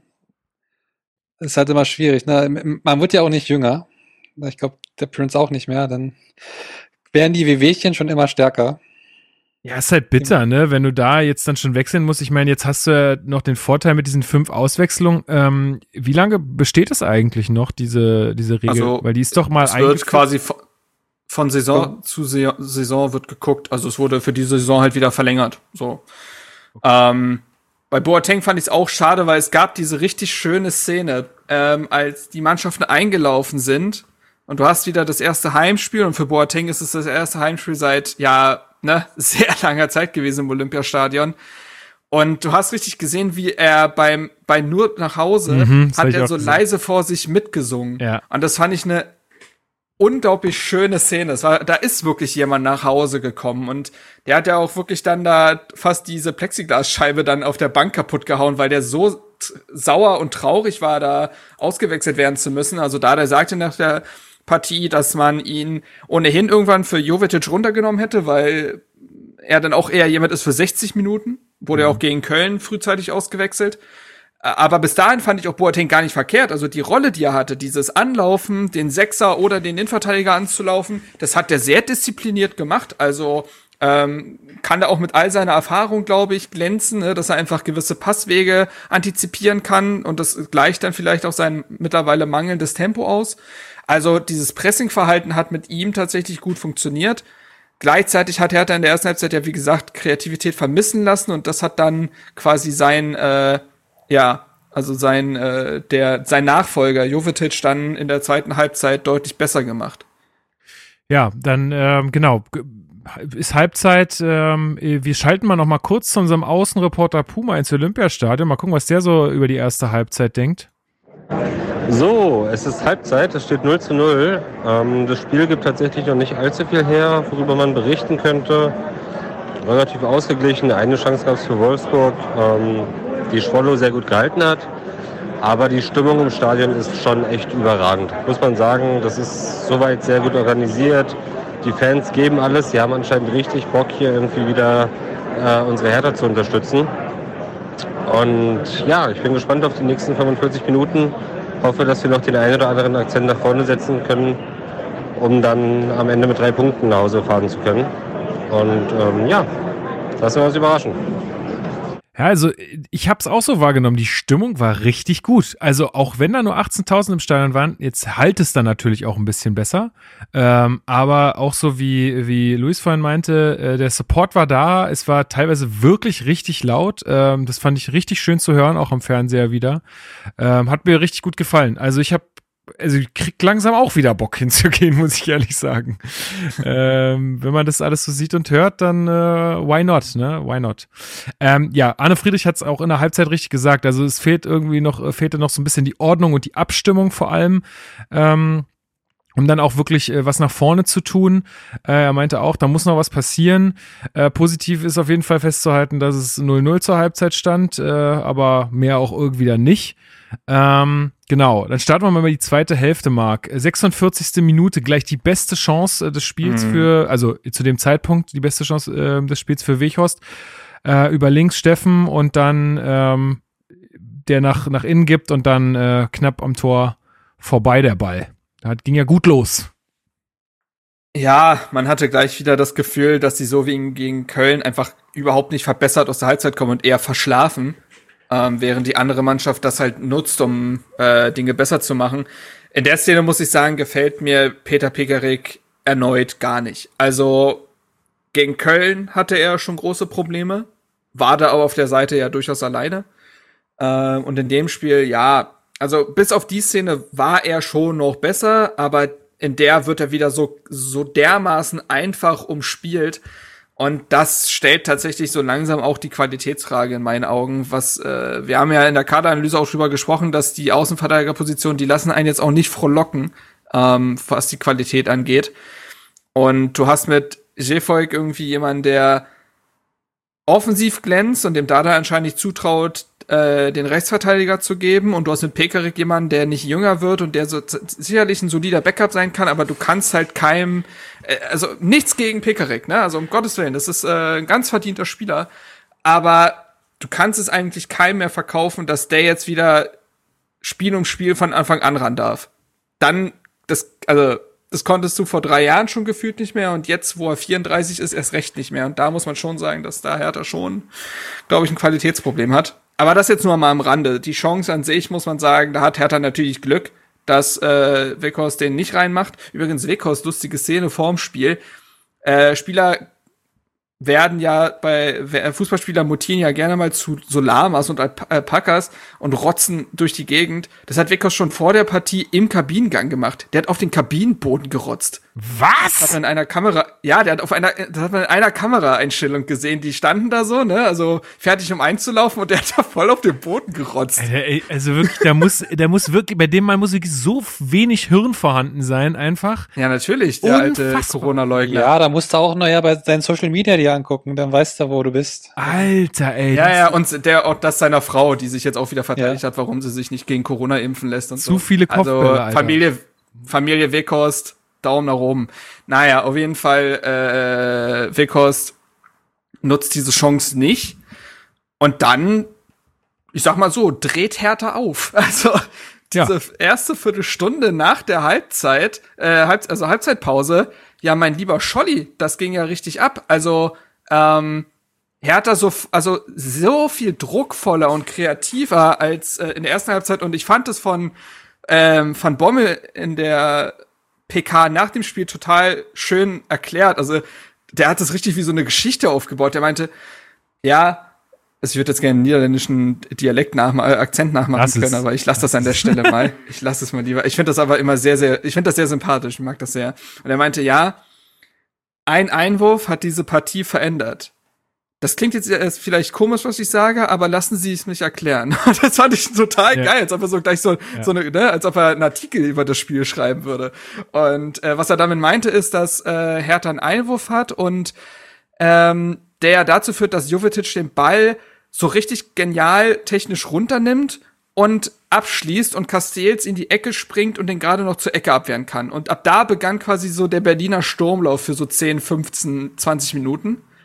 Und ähm, Hertha war dann total am Drücker, ist sehr viel aggressiver auf die zweiten Bälle gegangen, hat auch da mal das erste Mal in der Partie ein bisschen im Zentrum Druck ausüben können, was vorher komplett eigentlich auch äh, Schlager und Arnold gehört hat. Also Arnold hat zwar kreativ wenig gebracht, aber trotzdem hatte im Zentrum Wolfsburg die Oberhand, das muss man schon so sagen.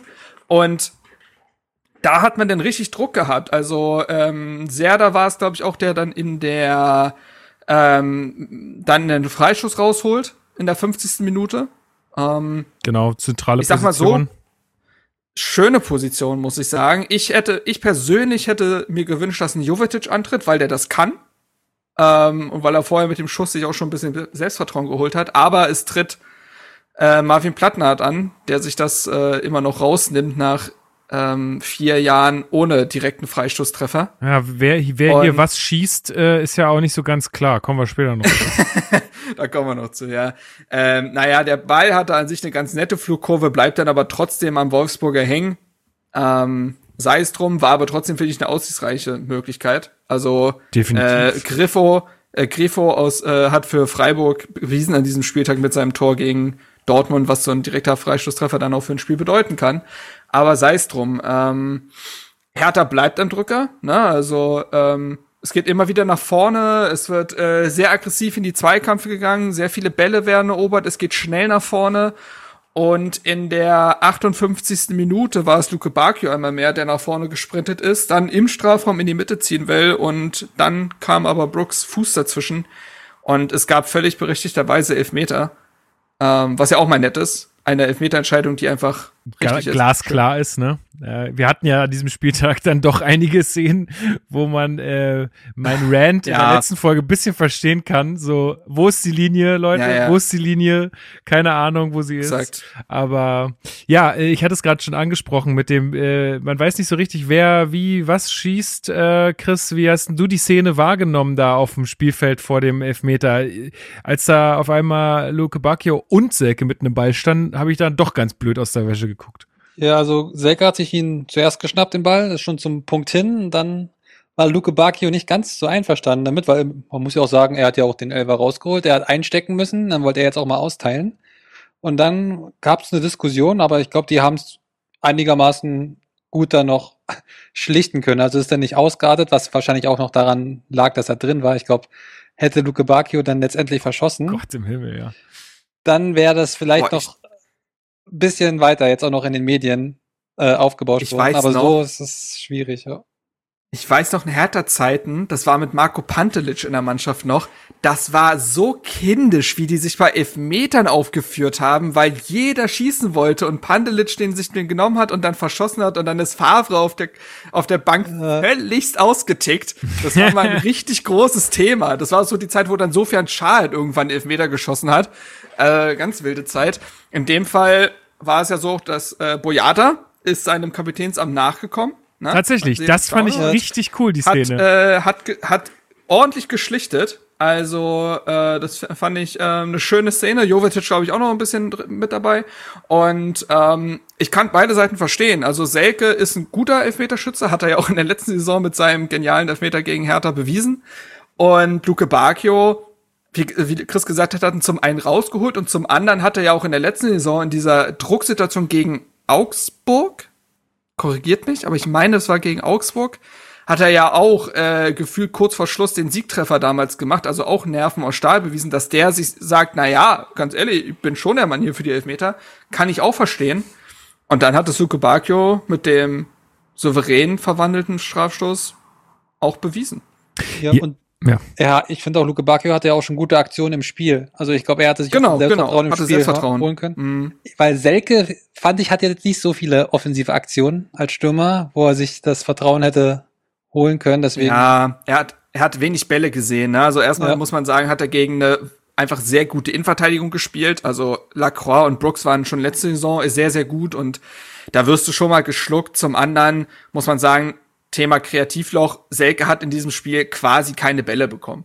Also er war aktiv, er hat wieder gepresst, er hat wieder diese Mentalität gezeigt, die man sich von ihm wünscht. Aber Stürmerglück konnte er kaum haben, weil er gar nicht wirklich in Szene gesetzt wurde. Er hat aber auch nach dem Interview, äh, im Interview nach dem Spiel fand ich auch wieder, wie er halt ist, dann reflektiert auf die Szene geguckt und gesagt, na ja, ich bin jetzt auch wieder der Neue quasi hier, deswegen ist das alles in Ordnung und äh, Dodi hat ja auch das Tor gemacht und das damit gerechtfertigt, damit ist alles gut. Äh, wichtiger ist die Mannschaft und nicht der Einzelspieler, also das, Also- glaub ich, was man aktuell auch fordert. Er war schon ganz Aber- schön angefressen, auch noch nach dem Spiel. Das hat man Ja, schon aber das ist, glaube ich, der sportliche Ehrgeiz. Also das ist auch der Davy Selke auf dem Feld. Na, also der brennt ja einfach jedes Mal und der brennt, glaube ich, lichterloh und manchmal auch ein bisschen zu heiß. Ähm, ist quasi die menschliche Fackel von Fantastic Four. Müssen wir noch rausfinden, wer die anderen sind. Ey, aber, aber äh, ich muss ja. noch mal ganz kurz zu der Szene sagen, ich fand's schon, also sowas habe ich jetzt nicht, sowas sehe ich nicht so häufig. Und ich, also ich meint ihr nicht auch, oder könnte es nicht auch sein, dass das irgendwie auch dafür spricht, dass das äh, irgendwie noch, dass dann irgendwie noch die Abstimmung auch innerhalb der Mannschaft fehlt und äh, dass sich das noch so gefunden hat, weil sowas habe ich wirklich, also das dann auch, vor allen Dingen, es war ja dann schon irgendwie, einmal hatte ich gef gefühlt klar, dass dann Luke Bacchio schießt und dann gab es die Diskussion aber nochmal, also Luke Bacchio war schon mal am Punkt und dann ging die Diskussion nochmal los irgendwie, so hatte ich das mitbekommen.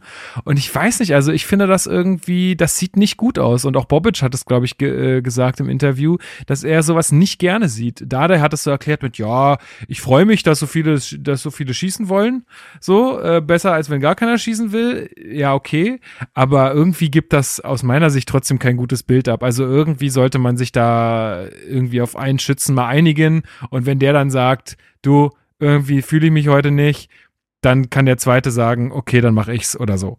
Also irgendwie, glaube ich, wäre das für mich die bessere Vorgehensweise. Das kommt ja auch normal so. Also eigentlich, dass ein Schütze normalerweise feststeht. Vielleicht ist dieser Schütze auch äh, Kunja und die haben sich nicht gedacht, was ist, wenn Kunja mal nicht spielt. Und dann auch ging, die Diskussion los.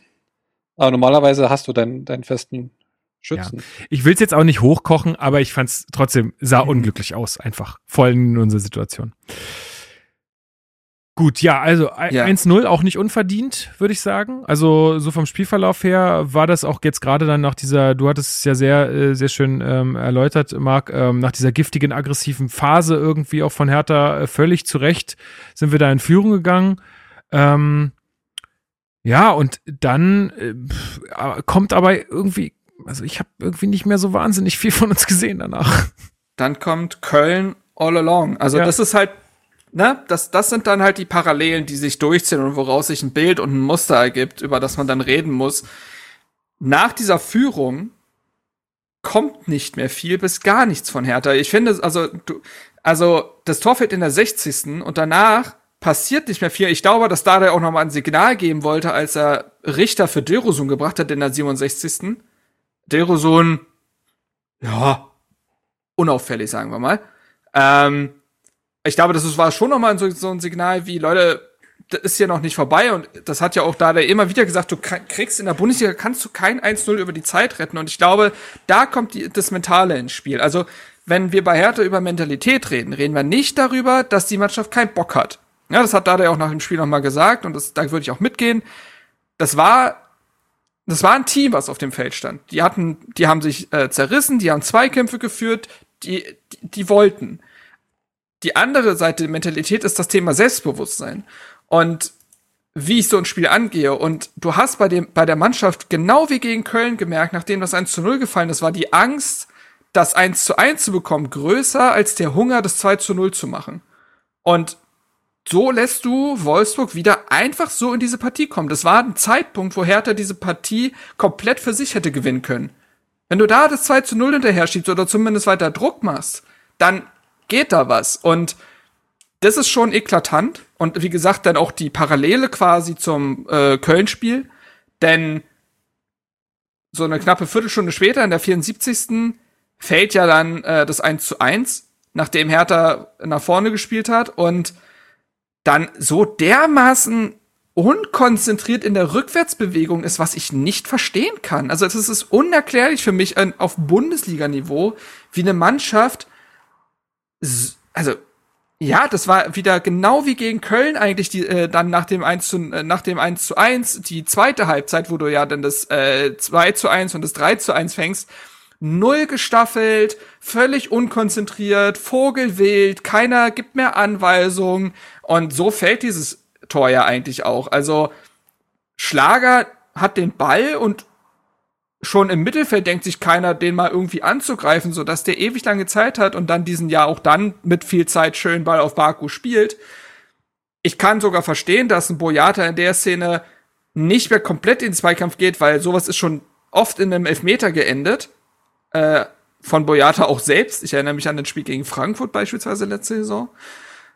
Und er quasi dann Baku nach außen drängt, um dann äh, möglichst den Schusswinkel zu verschlechtern. Und klar, wir müssen dann auch in der Szene über Schwolo reden, weil der Ball, ich glaube schon, dass der haltbar ist. Ja. Ähm, aber in der Entstehung allein so ärgerlich, weil so unnötig. Und das ist, wie gesagt, das zieht sich ja dann durch. Und das ist schon, das ist schon ein Problem, über das man reden muss, ja. Ja, ja okay. Ähm, Chris, erste Frage. Ähm, muss Schwolo den aus deiner Sicht halten, das 1 zu 1? Und zweite Frage, in der 67. kommt noch Richter für Dilrosun. Ähm, was hat äh, Dilrosun aus deiner Sicht für ein Spiel gemacht? Äh, erste Frage, ja, kann er halten? Also es ist jetzt kein richtig krasser Fehler, aber ich glaube, Schwolo hat selbst an sich den Anspruch, dass er solche Bälle hält. Und zur zweiten Frage, Dilrosun, äh, wir waren doch vorhin schon hier bei die menschliche Flagge. Gibt's nicht auch bei den äh, wie heißen die hier, die, die Superhelden? Ja, Fantastic Four, eine, die sich immer unsichtbar macht, weil das wäre für mich vielleicht Silverstone. Gut, ich weiß auch schon, wie die Folge heißen wird. ja, weil er, wenn er mal den Ball hatte, dann war er auch meistens schon wieder weg. Er hat auch ein paar Mal den hinterlaufenden Plattenhardt nicht, nicht eingebunden. Vielleicht hat er auch sich an Toni Groß gehalten, der es ja auch schon häufiger getan hat. Wenn er Platte frei sieht, muss man nicht unbedingt anspielen, aber so ähnlich war es bei Dilrosun auch. Hat ein un unglückliches Spiel gemacht, sagen wir mal so. Körperlich so dermaßen oft ab abgekocht worden, ne? Also will dann ja. Gegenspieler vorbeilaufen und Schlager drückt ihn halt weg und denkt sich so, ja, also, und jetzt? ja. ja, und Mbabu ist auch mindestens genauso schnell wie Dilrosun. Also mit Geschwindigkeit konnte er den auch nicht schlagen. War für ihn ein schwieriges Spiel, das auf alle Fälle. Ja. Es gibt noch mal eine gute Gelegenheit dann nach dem 1-1 in der 80. Minute für Askasiba, der dann nicht mehr so richtig an den Ball kommt. Ähm, also ja, ja das, das äh, gehört, glaube ich, einfach äh, mit dazu. Also da ist wenigstens mal was entstanden. Ähm, und irgendwie sah es dann so insgesamt danach aus, dass man vielleicht dieses 1 zu 1 über die Zeit bringen könnte, was glaube ich jetzt auch gegen ein Champions League äh, nicht unbedingt schlecht ist äh, in der Phase der Saison, vor allem wenn man so äh, katastrophal dann auch gestartet ist in die Saison. Also damit wäre ich insgesamt zufrieden gewesen, wäre ja auch unser Tipp von allen gewesen aus der genau. letzten Sendung. Ähm, ähm, ja, jetzt folgt dann aber die 84. Minute und Dada wechselt dreimal aus. Ähm, Serda, Boyata und Selke gehen vom Platz, dafür kommen Seefolk, äh, Jordan und Toussaint.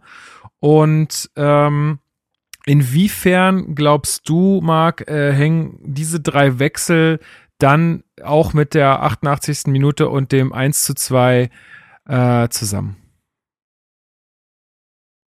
Also zunächst mal, Paul Dada wurde auf diese Auswechslung angesprochen auf der Pressekonferenz nach dem Spiel ähm, und sagte, dass er tatsächlich sehr gerne offensiv gewechselt hätte.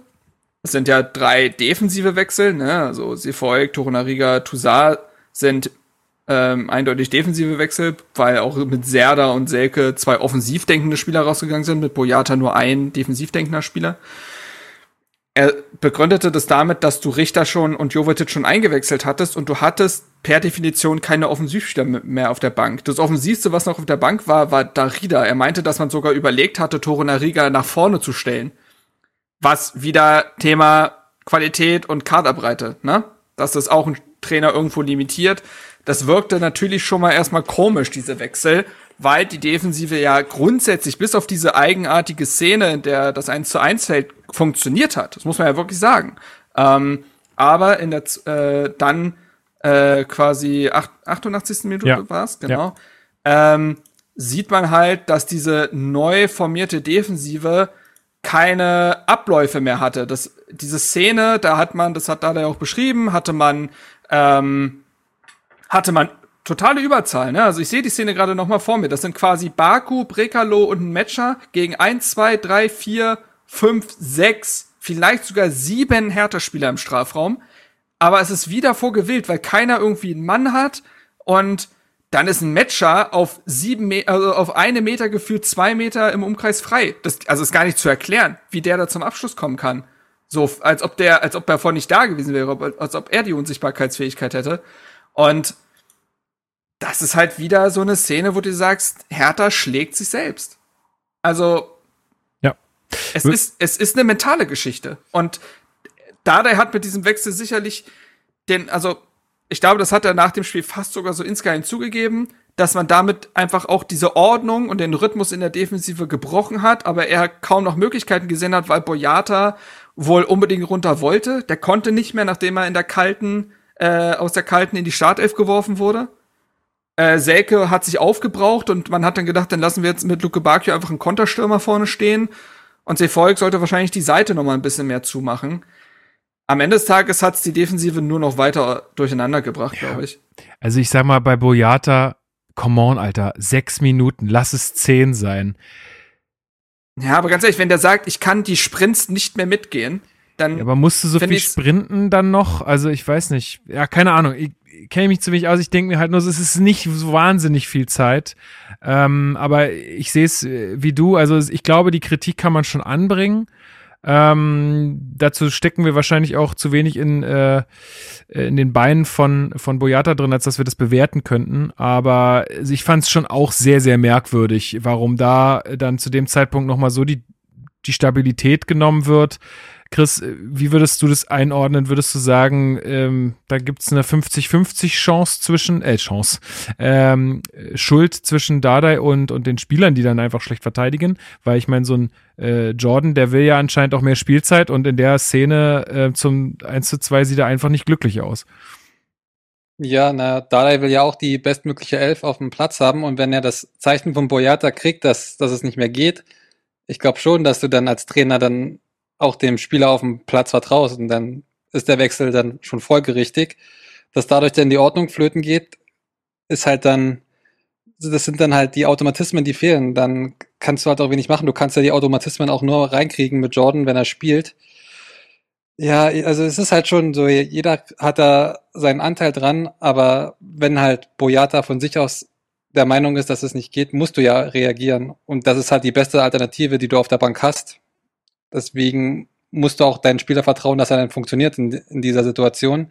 Da sehe ich schon dann die Schuld dann eher bei, bei Jordan auch, weil das, es war halt einfach unnötig, dieses Gegentor. Er kann ja einfach näher am Gegenspieler dran sein, was er ja auch eigentlich kann.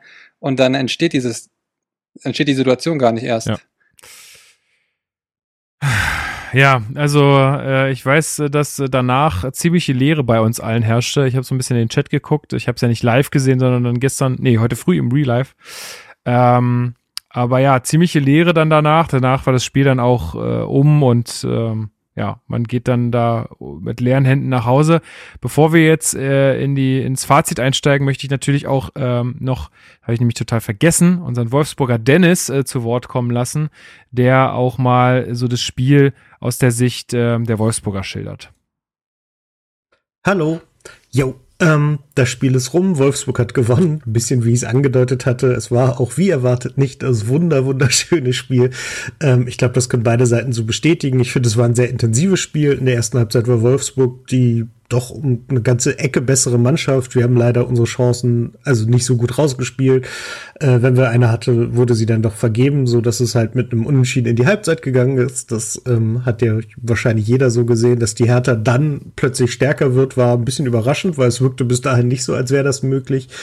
Ähm, war dann aber sehr, sehr gut, hat sich auch wirklich gut gezeigt und ist ja auch völlig verdient dann in Führung gegangen, das muss man ja sagen. Aber dann muss man dann auch wirklich den, den VfL loben, weil mit, mit viel Einsatz und auch einer gewissen Klasse das Spiel dann doch noch gedreht wurde. Also zum 1-1, zum Ausgleich der, der Pass, den Schlager da auf Riedle Baku spielt, der ist schon echt aller Ehren wert und dann ist es natürlich auch bezeichnend, dass ausgerechnet in der aktuellen Situation Marc van Bommel die, den Sieg einwechselt und äh, der eingewechselte Josep Brekalo auf den eingewechselten Lukas Metscher den Ball ablegt und äh, ja, das Spiel so entscheidet. Es war sicherlich immer noch nicht die ganz große souveräne Leistung, aber ich finde, beim VfL sieht man, dass da echt eine Entwicklung langsam, aber sicher stattfindet. Von Spiel zu Spiel wird es ein bisschen stärker, gibt wieder neue Ideen, ähm, die Spielweise wird sich mehr gezeigt, ähm, auch wenn das, also ich hatte eine, das Gefühl, dass man doch wesentlich mehr gute Pässe aus dem zentralen Mittelfeld nach vorne gespielt hätte. Hab jetzt aber eine Statistik gesehen, dass es das eigentlich überhaupt nicht so ist. Also es wirkte nur so, ähm, aber ich denke, das wird weiter das Ziel sein. Mit Luca Waldschmidt, der jetzt verpflichtet wurde, ähm, ist das definitiv auch weiter forciert worden. Und ja, zu Hertha kann man sagen, dass das, also ich habe das Spiel gegen Köln nicht gesehen, aber nach allem, was ich gehört habe, war das wohl relativ mau, was da passiert ist. Das war dieses Mal definitiv nicht so. Also man, man hat das gut versucht. In der ersten Halbzeit, wie gesagt, ein bisschen unterlegen. In der zweiten Halbzeit hat man sich dann reingekämpft und dieses Fußballer, äh, nee, nee, Fußgänger, so hat er es gesagt, äh, Fußgängergehabe, das Dardai da angesprochen hat, das hat man jetzt gar nicht mehr wahrgenommen. Das war schon echt eine, eine gute gute Leistung, hätte halt auch mit einem oder vielleicht sogar drei Punkten enden können, aber ich glaube, zum, zum Ende hin muss man klar sagen, dass die bessere Mannschaft gewonnen hat über die 90 Minuten. Und ähm, gleichzeitig muss man sich aber um die Hertha keine Angst machen, wenn gleich jetzt ja, wenn ich das richtig gesehen habe, jetzt die richtig harten Gegner kommen, da wäre es natürlich gut gewesen, aus so einem Spiel was mitzunehmen.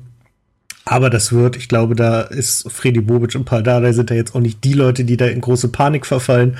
Deswegen wird das, glaube ich, in eine gute Richtung gehen. Und ähm, das Spiel hat es ja gezeigt. Ich meine, immerhin hat die Hertha sogar einen Torschuss mehr gehabt. Das fühlte sich während des Spiels nicht wirklich so an. Aber ja, ist halt so. Ich hoffe, dass Kevin Prince Boateng bald wieder fit ist und dann muss man sich um euch auch keine Sorgen machen. Und der VfL macht jetzt einfach weiter so und wir gucken mal, was passiert.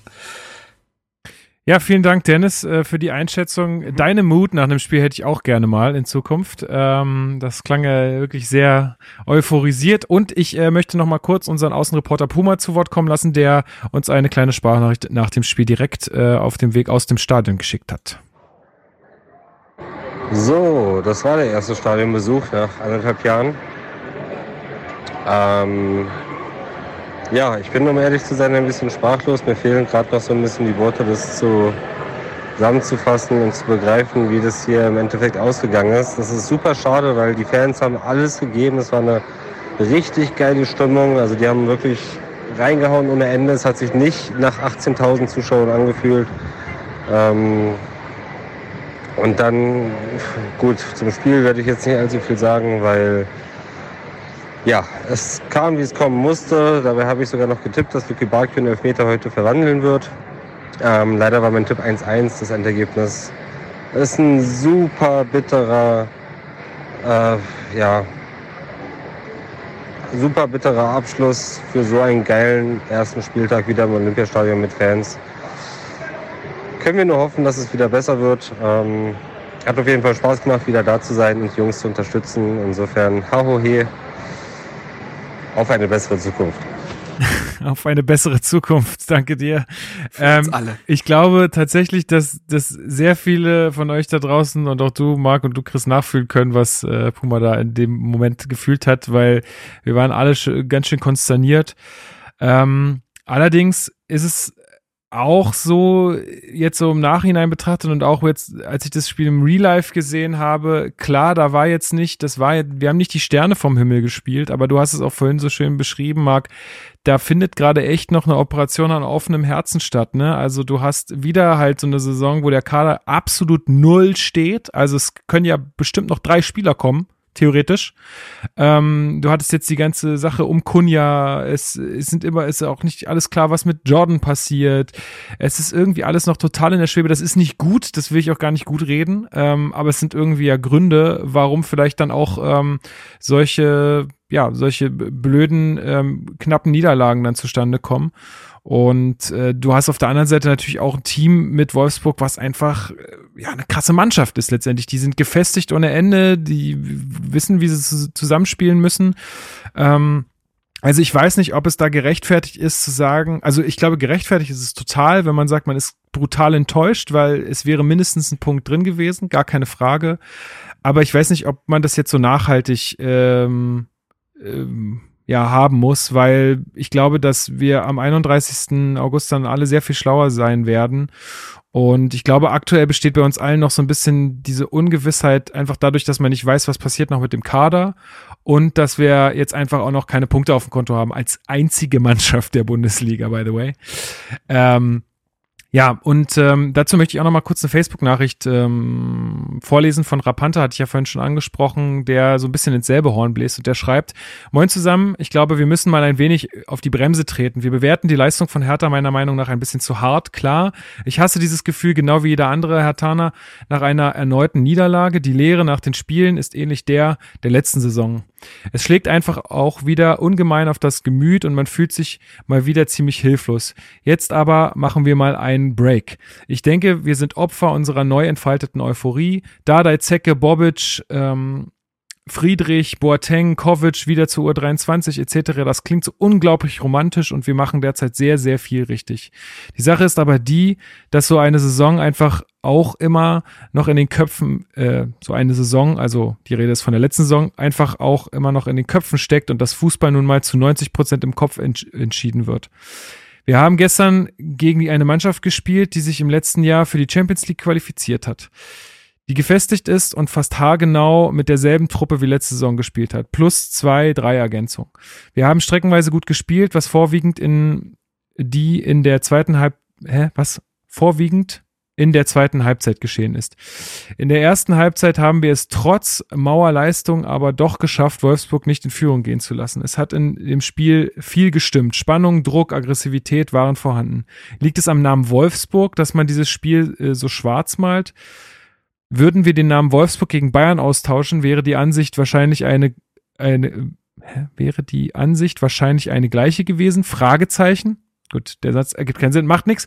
Ähm, was ich äh, damit sagen will, ähm, wir sollten alle ein wenig auf die Bremse treten und nicht versuchen, alles, was Herthas Spielweise und grundsätzlich da angeht, komplett zu zerreden. Weil man am, weil am Ende stellt sich die Frage, Wer verfällt in die Muster der letzten Saison, die Mannschaft oder doch eher wir als Fans? Beste Grüße aus Selo, HOH. Ansonsten an der Stelle nochmal großes Lob für den Podcast. Die letzte Folge war sehr schön anzuhören. Macht weiter so. Chris, was sagst du dazu? Würdest du Rapante da auch irgendwie ein bisschen recht geben? Ja, ich würde auch schon mal sagen, dass es jetzt schon mal eine Steigerung war im Vergleich zum Köln-Spiel. Das ist ja schon mal ein ein guter Trend, aber am Ende des Tages wirst du halt an Erfolgen gemessen und wenn du nach zwei Tagen, äh, nach zwei Spieltagen null Punkte hast, ist es schon verständlich, dass die allgemeine Zufriedenheit eher zu wünschen übrig lässt. Und ich glaube auch, weil er meinte, gegen Bayern bei einem ähnlichen Ergebnis wäre man euphorischer, ja, wahrscheinlich, aber man muss auch erstmal gegen Bayern ein ähnliches Spiel erreichen. Also ich finde, das Bayern und Wolfsburg zu vergleichen eher eher schwierig, weil Bayern da nochmal eine andere Qualität hat. Und wenn wir da dagegen halten können, so wie jetzt gegen Wolfsburg und erst in der 88. Minute oder sei es in der 96. Minute durch zweifelhafte Schiedsrichterentscheidungen dann verlieren, dann ist das schon nochmal was anderes, als wenn wir jetzt gegen Wolfsburg bei einem biederen Kick durch individuelle Fehler dann die Punkte fast schon daher schenken gegen Ende. Also ich verstehe schon, warum die Leute äh, unzufrieden sind. Wie geht's dir, also, Marc? Ja, also ich, ich glaube tatsächlich, dass ich den Satz, den, den letzten Satz von ihm, dass ich den in der letzten Podcast-Folge relativ ähnlich getätigt habe nach dem Köln-Spiel. Dass man wahrscheinlich in so eine Schwarzmalerei auch verfällt aufgrund der Eindrücke der vergangenen zwei Jahre und dass man dann quasi die Traumata, die man da erlebt hat, Traumata in Anführungsstrichen, ich will das Wort nicht äh, verharmlosen, äh, dass man diese dann nochmal durchlebt. Ich habe auch nochmal nachgeguckt. Ich habe mal gerechnet. Sowas ist natürlich immer mit Vorsicht zu genießen bei mir. Mathe mit Mark. Wird der neue Jingle. Sehr schön. Du hast das letzte Mal auch schon gerechnet. Stark auf jeden Fall. Oder so. Habe ich? Weiß ich gar nicht. Wer war denn das? Irgendwer hat gerechnet. Nee, Chris, Chris hat irgendwann mal, Chris hat der, an, der andere Chris, der hat irgendwas mit dem Mitgliederbeitrag äh, gerechnet. Richtig. Ich habe folgendes errechnet, und zwar die Drei-Jahres-Tabelle der Bundesliga-Teams, die durchgehend in der Bundesliga gespielt haben in den letzten drei Jahren, also die nicht abgestiegen sind, sondern drei Jahre da waren. So, da habe ich erstmal äh, und wollte mal schauen, wie schlimm ist es eigentlich um Hertha dahingehend bestellt? Ne, weil wir so negativ geprägt sind durch, nach den letzten Jahren. Ich habe da erstmal Bayern, Dortmund, Leipzig, Leverkusen, Gladbach, Wolfsburg und Frankfurt erstmal gar nicht mitberechnet, weil, ne, außer Konkurrenz, die brauche ich gar nicht berechnen, weil die haben mit den anderen Teams nichts zu tun. Äh, könntet ihr mir spontan überhaupt sagen, welche Teams in diesen drei Jahren ansonsten noch in der Liga gespielt haben? Nein, kein Plan. Also ich verrate, außer Hertha, außer Hertha sind es noch vier. Freiburg, Ja, Augsburg. ja. Hm. Hatte, Gladbach hattest du schon genannt, oder? Also. Ja. Oder? Waren, die waren mit dabei.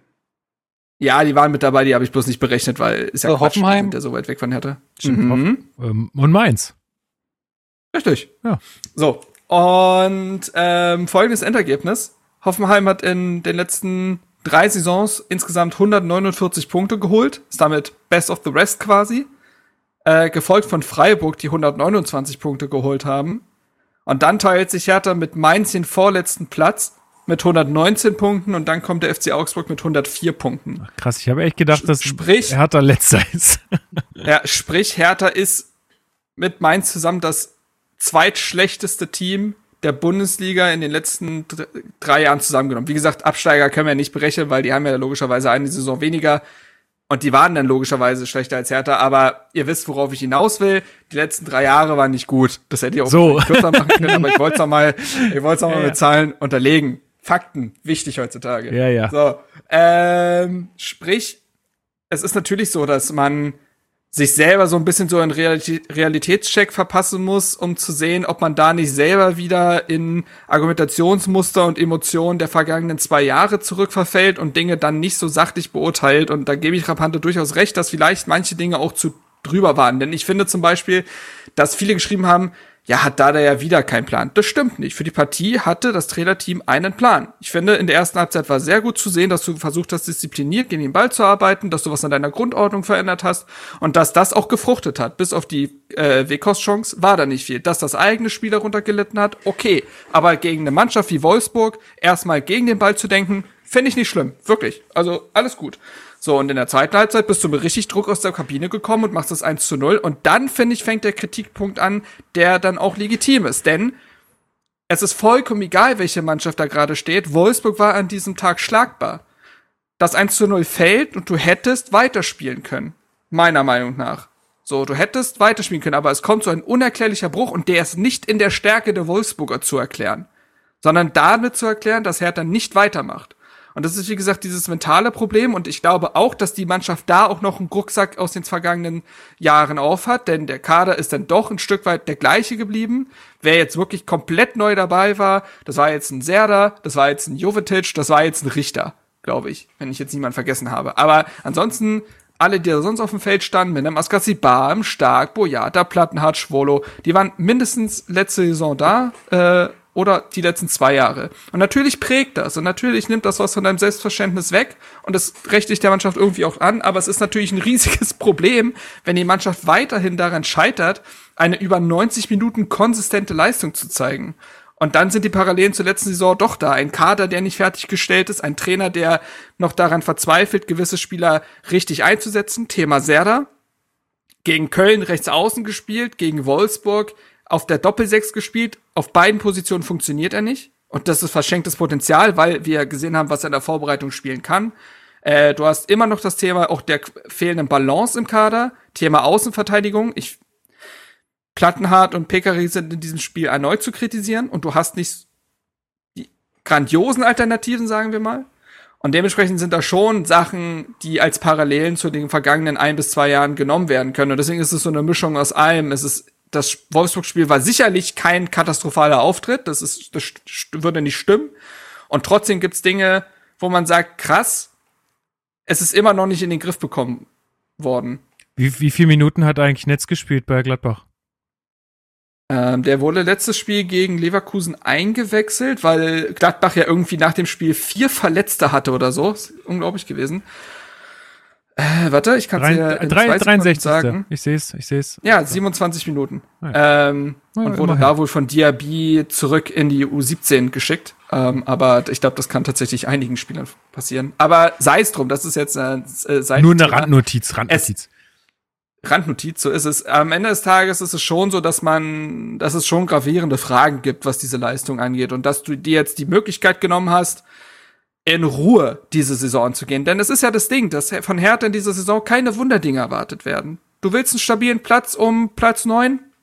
kriegt man immer noch hin und trotzdem ist der Druck jetzt natürlich größer geworden, weil du aus Partien, wo du meiner Meinung nach, was den Spielverlauf und die Stärke des Gegners angeht, hättest vier Punkte holen können, keinen Punkt geholt hast und jetzt gegen Bayern spielst, also wahrscheinlich mit null Punkten aus drei Spielen zu den Spielen gegen Bochum und Fürth reist. Zwei Spiele, die du gewinnen musst. Die musst du gewinnen. Ja. Also Ganz klar. es gibt, führt gar kein Weg dran vorbei. Und dann sind wir wieder in dieser Situation wie damals unter Labadia, wo wir immer gesagt haben, ja, die ersten Gegner, hm, die Schlagbahn kommen ja noch. Und dann gewinnst du die Spiele auch nicht, weil du schon so einen Rucksack aus den letzten Spielen auf dem, irgendwie aufhast. Und dann wird's eklig. Und da muss man schon, das darf man nicht zu äh, schön reden, glaube ich. Ja, sicherlich. Aber wir haben jetzt auch schon ein bisschen äh, auf den Ausblick geguckt, deswegen machen wir da mal weiter. Am Wochenende wird wieder Fußball gespielt. Wer macht das Rennen? Weiß ich gar nicht, wer spielt denn überhaupt? Es spielt der FC Bayern München gegen Hertha BSC äh, im Münchner in der Münchner Allianz Arena am Samstag um 18.30 Uhr, ja, nicht um 15.30 Uhr, 18.30 Uhr. Und wir haben natürlich auch wieder eine Stimme äh, vom FC Bayern eingeholt, beziehungsweise äh, aus, ja, von einem FC Bayern Beobachter, äh, der auch für mirsanrot.de schreibt, wenn ich richtig liege mag. Ist das korrekt? Das und NTV und Fokus. Genau. Das und NTV und Fokus. Äh, Justin Kraft, jetzt. Servus, liebe Hertha Base äh, Community. Ähm, ja, ich erwarte von Hertha gegen Bayern beziehungsweise Bayern gegen Hertha ähm, ein Spiel, was sich recht eindeutig gestalten wird, was die Spielanteile angeht. Ähm, ja, Hertha ist jetzt nicht überragend in die Saison gestartet, äh, hat eigentlich mit den Problemen zu tun, ähm, mit denen sie eigentlich schon zu tun hatten, als äh, Paul Dardai am Ende seiner ersten Hertha-Zeit war als Cheftrainer. Ähm, haben ja häufig den Ball im Spielaufbau, schieben viel quer, ähm, kommen nicht so wirklich ähm, nach vorne. Das wird gegen die Bayern aber wegfallen. Und ähm, ja, deshalb erwarte ich, dass es eine Defensivschlacht der Hertaner wird. Ähm, ja, ich glaube, Bayern-Fans erinnern sich ungerne an die Duelle mit, mit Dardais Hertha. Äh, einfach deshalb, ja, weil es immer unangenehm war, weil Hertha immer gut und tief gestanden hat, sehr kompakt, ähm, durchaus auch aggressiv im Mittelfeld war. Das war für die Bayern vor allem dann unangenehm zu bespielen, ja, wenn sie, wenn sie nicht früh getroffen haben. Und ähm, ich glaube, darauf wird's Hertha auch wieder anlegen, dass es so lange wie möglich eben 0-0 steht oder sie möglicherweise sogar mit einem Konter früh das Tor erzielen. Ähm, ja, das, das ist die Stärke der Dardai Hertha, glaube ich, auch nach wie vor. Und auch wenn er jetzt noch nicht so lange wieder im Amt ist, ähm, denke ich schon, dass sie die Spieler haben, um das auch umzusetzen. Ähm, das wird ein komplett anderes Spiel für die Hertaner und eher eine Chance, sich vielleicht auch ein Stück weit Selbstbewusstsein zurückzuholen. Und ähm, ja, viel wird da auch auf die Anfangsphase ankommen. Ähm, Bayern wird viel den Ball haben, das haben sie gegen Köln teilweise richtig gut gelöst. Ähm, da hatten sie auch viel den Ball. Köln ein bisschen höher verteidigt, als Hertha das tun wird. Ähm, aber grundsätzlich ähm, haben die Bayern schon gute Mechanismen auch im, im Spielaufbau schon unterwickelt, äh, entwickelt unter Nagelsmann. Ähm, ja, und dementsprechend ähm, glaube ich, dass es viel Ballbesitz eher Richtung 65, 70 Prozent bei den Bayern sein wird. Und dann ist die Frage, was machen die Bayern daraus? Ähm, Bayern ist sehr stark darin, ähm, das Tempo anzuziehen, den Gegner hinten reinzudrücken, ähm, über Gegenpressing-Momente sich auch viele gute Chancen herauszuspielen. Da muss Hertha dann wirklich auch hellwach sein, wenn sie was mitnehmen wollen aus München.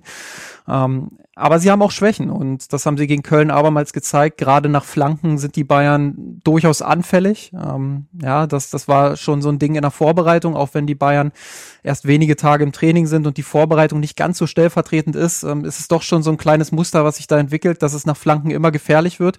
Sie sind defensiv stabiler als unter Hansi Flick, glaube ich, äh, rein systemisch, aber ähm, sie machen hier und da noch den ein oder anderen Fehler, sind noch nicht so präzise früh in der Saison. Das heißt, sie haben schon den ein oder anderen Ballverlust drin. Ja, und da muss Hertha seine Chance suchen. Schnell umschalten, drei, vier Kontakte und versuchen hinter die Spitze zu kommen. Vielleicht auch mal die ein oder andere Flanke auf gut Glück reinschlagen. Ähm, und dann ist es durchaus möglich, dass sie das ein oder andere Tor vielleicht erzielen. Ähm, ich glaube, die Bayern sind klarer Favorit. Sie sind dafür, dass sie so kurz im Training sind, sehr gut in die Saison gestartet. Ähm, deshalb erwarte ich schon ein Spiel, was die Bayern dann am Ende recht klar für sich entscheiden werden. Aber ich sag's nochmal, Hertha ist nicht chancenlos. Sie haben gewisse Qualitäten, auch wenn sie die bisher in dieser Saison noch nicht zeigen konnten. Ähm, und der Dardai Fußball, der, der liegt eher so Mannschaften wie wie Bayern als äh, im Alltag der Bundesliga. Deshalb glaube ich schon, dass die Hertaner ein anderes Gesicht zeigen werden. Ja, vielen Dank, Justin, für deine Einschätzung. Also ich habe ja geträumt, heute Nacht, ganz frisch, dass wir mhm. ein schönes 1 zu 1 spielen gegen die Bayern. ist kein Witz. Deswegen tippe ich jetzt einfach mal auch wieder auf ein 1 zu 1. Ähm, ich glaube, das Hertha ist ja immer so. Du hast gegen Bayern kaum was zu verlieren. Ja, da rechnet keiner mit einem Sieg oder einem Punkt. Ich glaube, die Hauptaufgabe wird erstmal zu zeigen, äh, äh sein, eine geschlossene Teamleistung über 90 Minuten zu zeigen, gut zu verteidigen und einfach nicht irgendwie richtig krasse, grobe Schnitzer dir zu leisten. Das ist jetzt, glaube ich, erstmal die Hau Hauptaufgabe, die äh, das Team hat. Ähm, und äh, wenn du das äh, schaffst, dann, ich finde Bayern, also jetzt auch das letzte Spiel da gegen, gegen Köln, also es hat auch schon gezeigt, da kann man, da kann man auch, kann man auch mal ein Tor schießen und so. Also ähm, ja, ja, es wird am Ende um die Stabilität gehen in dem Spiel und dann danach äh, weiterhin um, äh, wie kriegen wir jetzt endlich mal den Kader zusammen. Ähm, und dann müssen wir bis dahin hoffen. Chris, wie geht's dir? Was, äh, was glaubst du, wird gegen die Bayern drin sein? Ja, wenn ich mir jetzt den Justin so anhöre, er sagt, ja, Hertha wird ein paar Tore machen und Hertha verteidigt gut. Hört dieses ja eigentlich nach einem einfachen Sieg an. jetzt habe ich noch die Befürchtung, weil ich habe noch so ein bisschen schlechte Erinnerung an, an letzte Saison, wo Lewandowski mal kurz aufgedreht hat und vier Tore machte. Das, das war ein bisschen, ja. Ach, richtig. Das war ja auch noch. Ne? Deswegen, die hat der, der ist, glaube ich, ganz gut. Ja. Deswegen gebe ich den Bayern doch noch ein Tor, aber durch Justins Analyse schießen wir ja mehrere, deswegen gewinnt Hertha 2-1. Stark. Das lobe ich mir. Ja. Sehr gut. Also erstmal äh, vielen lieben Dank auch nochmal an Justin. Ich fand das sehr, wie gewohnt, wie man ihn kennt, sehr informativ tatsächlich. Ähm, ich würde das, ähm, mein Tipp noch so ein bisschen mit einer mit einem Rückblick auf das Wolfsburg-Spiel verbinden, weil wir haben über jemanden nicht gesprochen so richtig, und zwar über Derek Boyata, den ich gegen Wolfsburg nämlich echt gut fand. Also, wie gesagt, ich finde, das 1 zu 1 kannst du ihm nicht wirklich anlasten. Und ansonsten war er, obwohl er ja so lange raus war und plötzlich wieder in der Stadt stand, echt gut. Also wahnsinnig viel mit dem Kopf geklärt, also wie viele Standards und Flanken er da rausgeköpft hat, das war immens wichtig gegen so jemanden wie Wekos, der natürlich auf sowas lauert am, mit dem Ball am Fuß, der hatte eine 97-prozentige Passquote. Das war die beste aller Feldspieler auf dem Feld, auch äh, seitens Wolfsburg. Und ähm, da waren auch gute Pässe dabei, also nicht nur das Quergeschiebe. Und ein Boyata in Topform kann ja so jemand wie Lewandowski eventuell ein paar Mal auf den Fuß steigen und äh, immer wieder äh, sich dazwischen werfen. Das ist, glaube ich, sehr wichtig, dass die Innenverteidigung einfach sehr auf der Hut ist bei so einem Spiel. Ähm, ob ich glaube, also bislang hat sich das nicht so angehört, als ob Martin Dardai für das Spiel wieder dabei sein wird. Der hat, glaube ich, noch Flüssigkeit im Gelenk oder ähnliches. Also mm, dauert ja immer glaub, so ein bisschen. Die meinten zwei, drei Wochen äh, ist er wohl okay, noch raus. Siehste? Also das heißt, man wird wohl auch auf stark Boyata weiter setzen, nehme ich jetzt mal an. Oder man stellt auf eine Dreierkette um in dem Spiel. Das könnte ja auch sein, um die starken Außen von äh, Bayern eventuell noch mal mehr unter Druck setzen zu können mit, ähm, mit den Schienenspielern. Das kann sein. Aber ähm, ja, äh, zum Tipp an sich jetzt. Puh. Also ich, ich glaube schon, dass Hertha verliert. Ich glaube schon, dass Hertha verliert. Äh, Bayern hat an, Dinge, an, Dinge angeboten, also sowohl bei Flanken als auch was Thema Rückwärtsbewegung angeht. Da wird auch ein äh, Luke Bacchio sehr wichtig werden, dass der da mal Dinge versucht mit irgendwelchen Tempoverschärfungen. Ich glaube, dass Hertha sich ordentlich präsentieren wird. Das glaube ich wirklich. Ähm, am Ende gewinnt der FC Bayern knapp mit 2 zu 1. Und dann musste gegen Bochum und Fürth halt punkten. So ist es. So ist es. Gut. Dann haben wir von allem etwas, ne? Ja, schön. ist doch schön. Dann kann, Hat auf jeden Fall einer recht. Genau. Sehr gut. ähm, das ist alles Kalkül hier.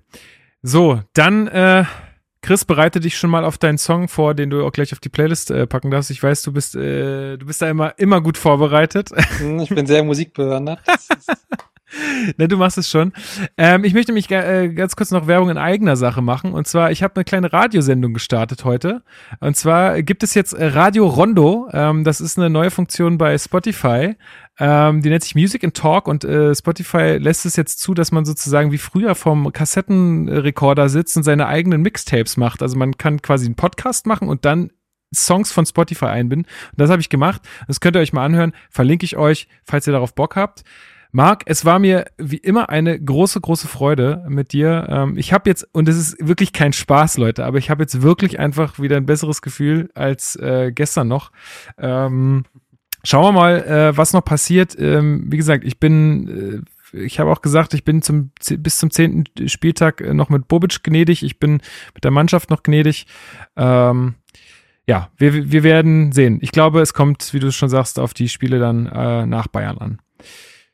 Vielen, vielen Dank. Er sagte, bis Weihnachten haben wir einen stabilen Tabellenplatz. Naja, gut. So, daran wird er sich messen lassen müssen. Das Aber ja, äh, danke auch dir, hat wie immer Spaß gemacht, hilft ja auch immer, sich einmal den Kopf frei zu reden, mal laut über Dinge nachzudenken. Das hilft ja eigentlich in jeder Lebenssituation, so auch im Fußball.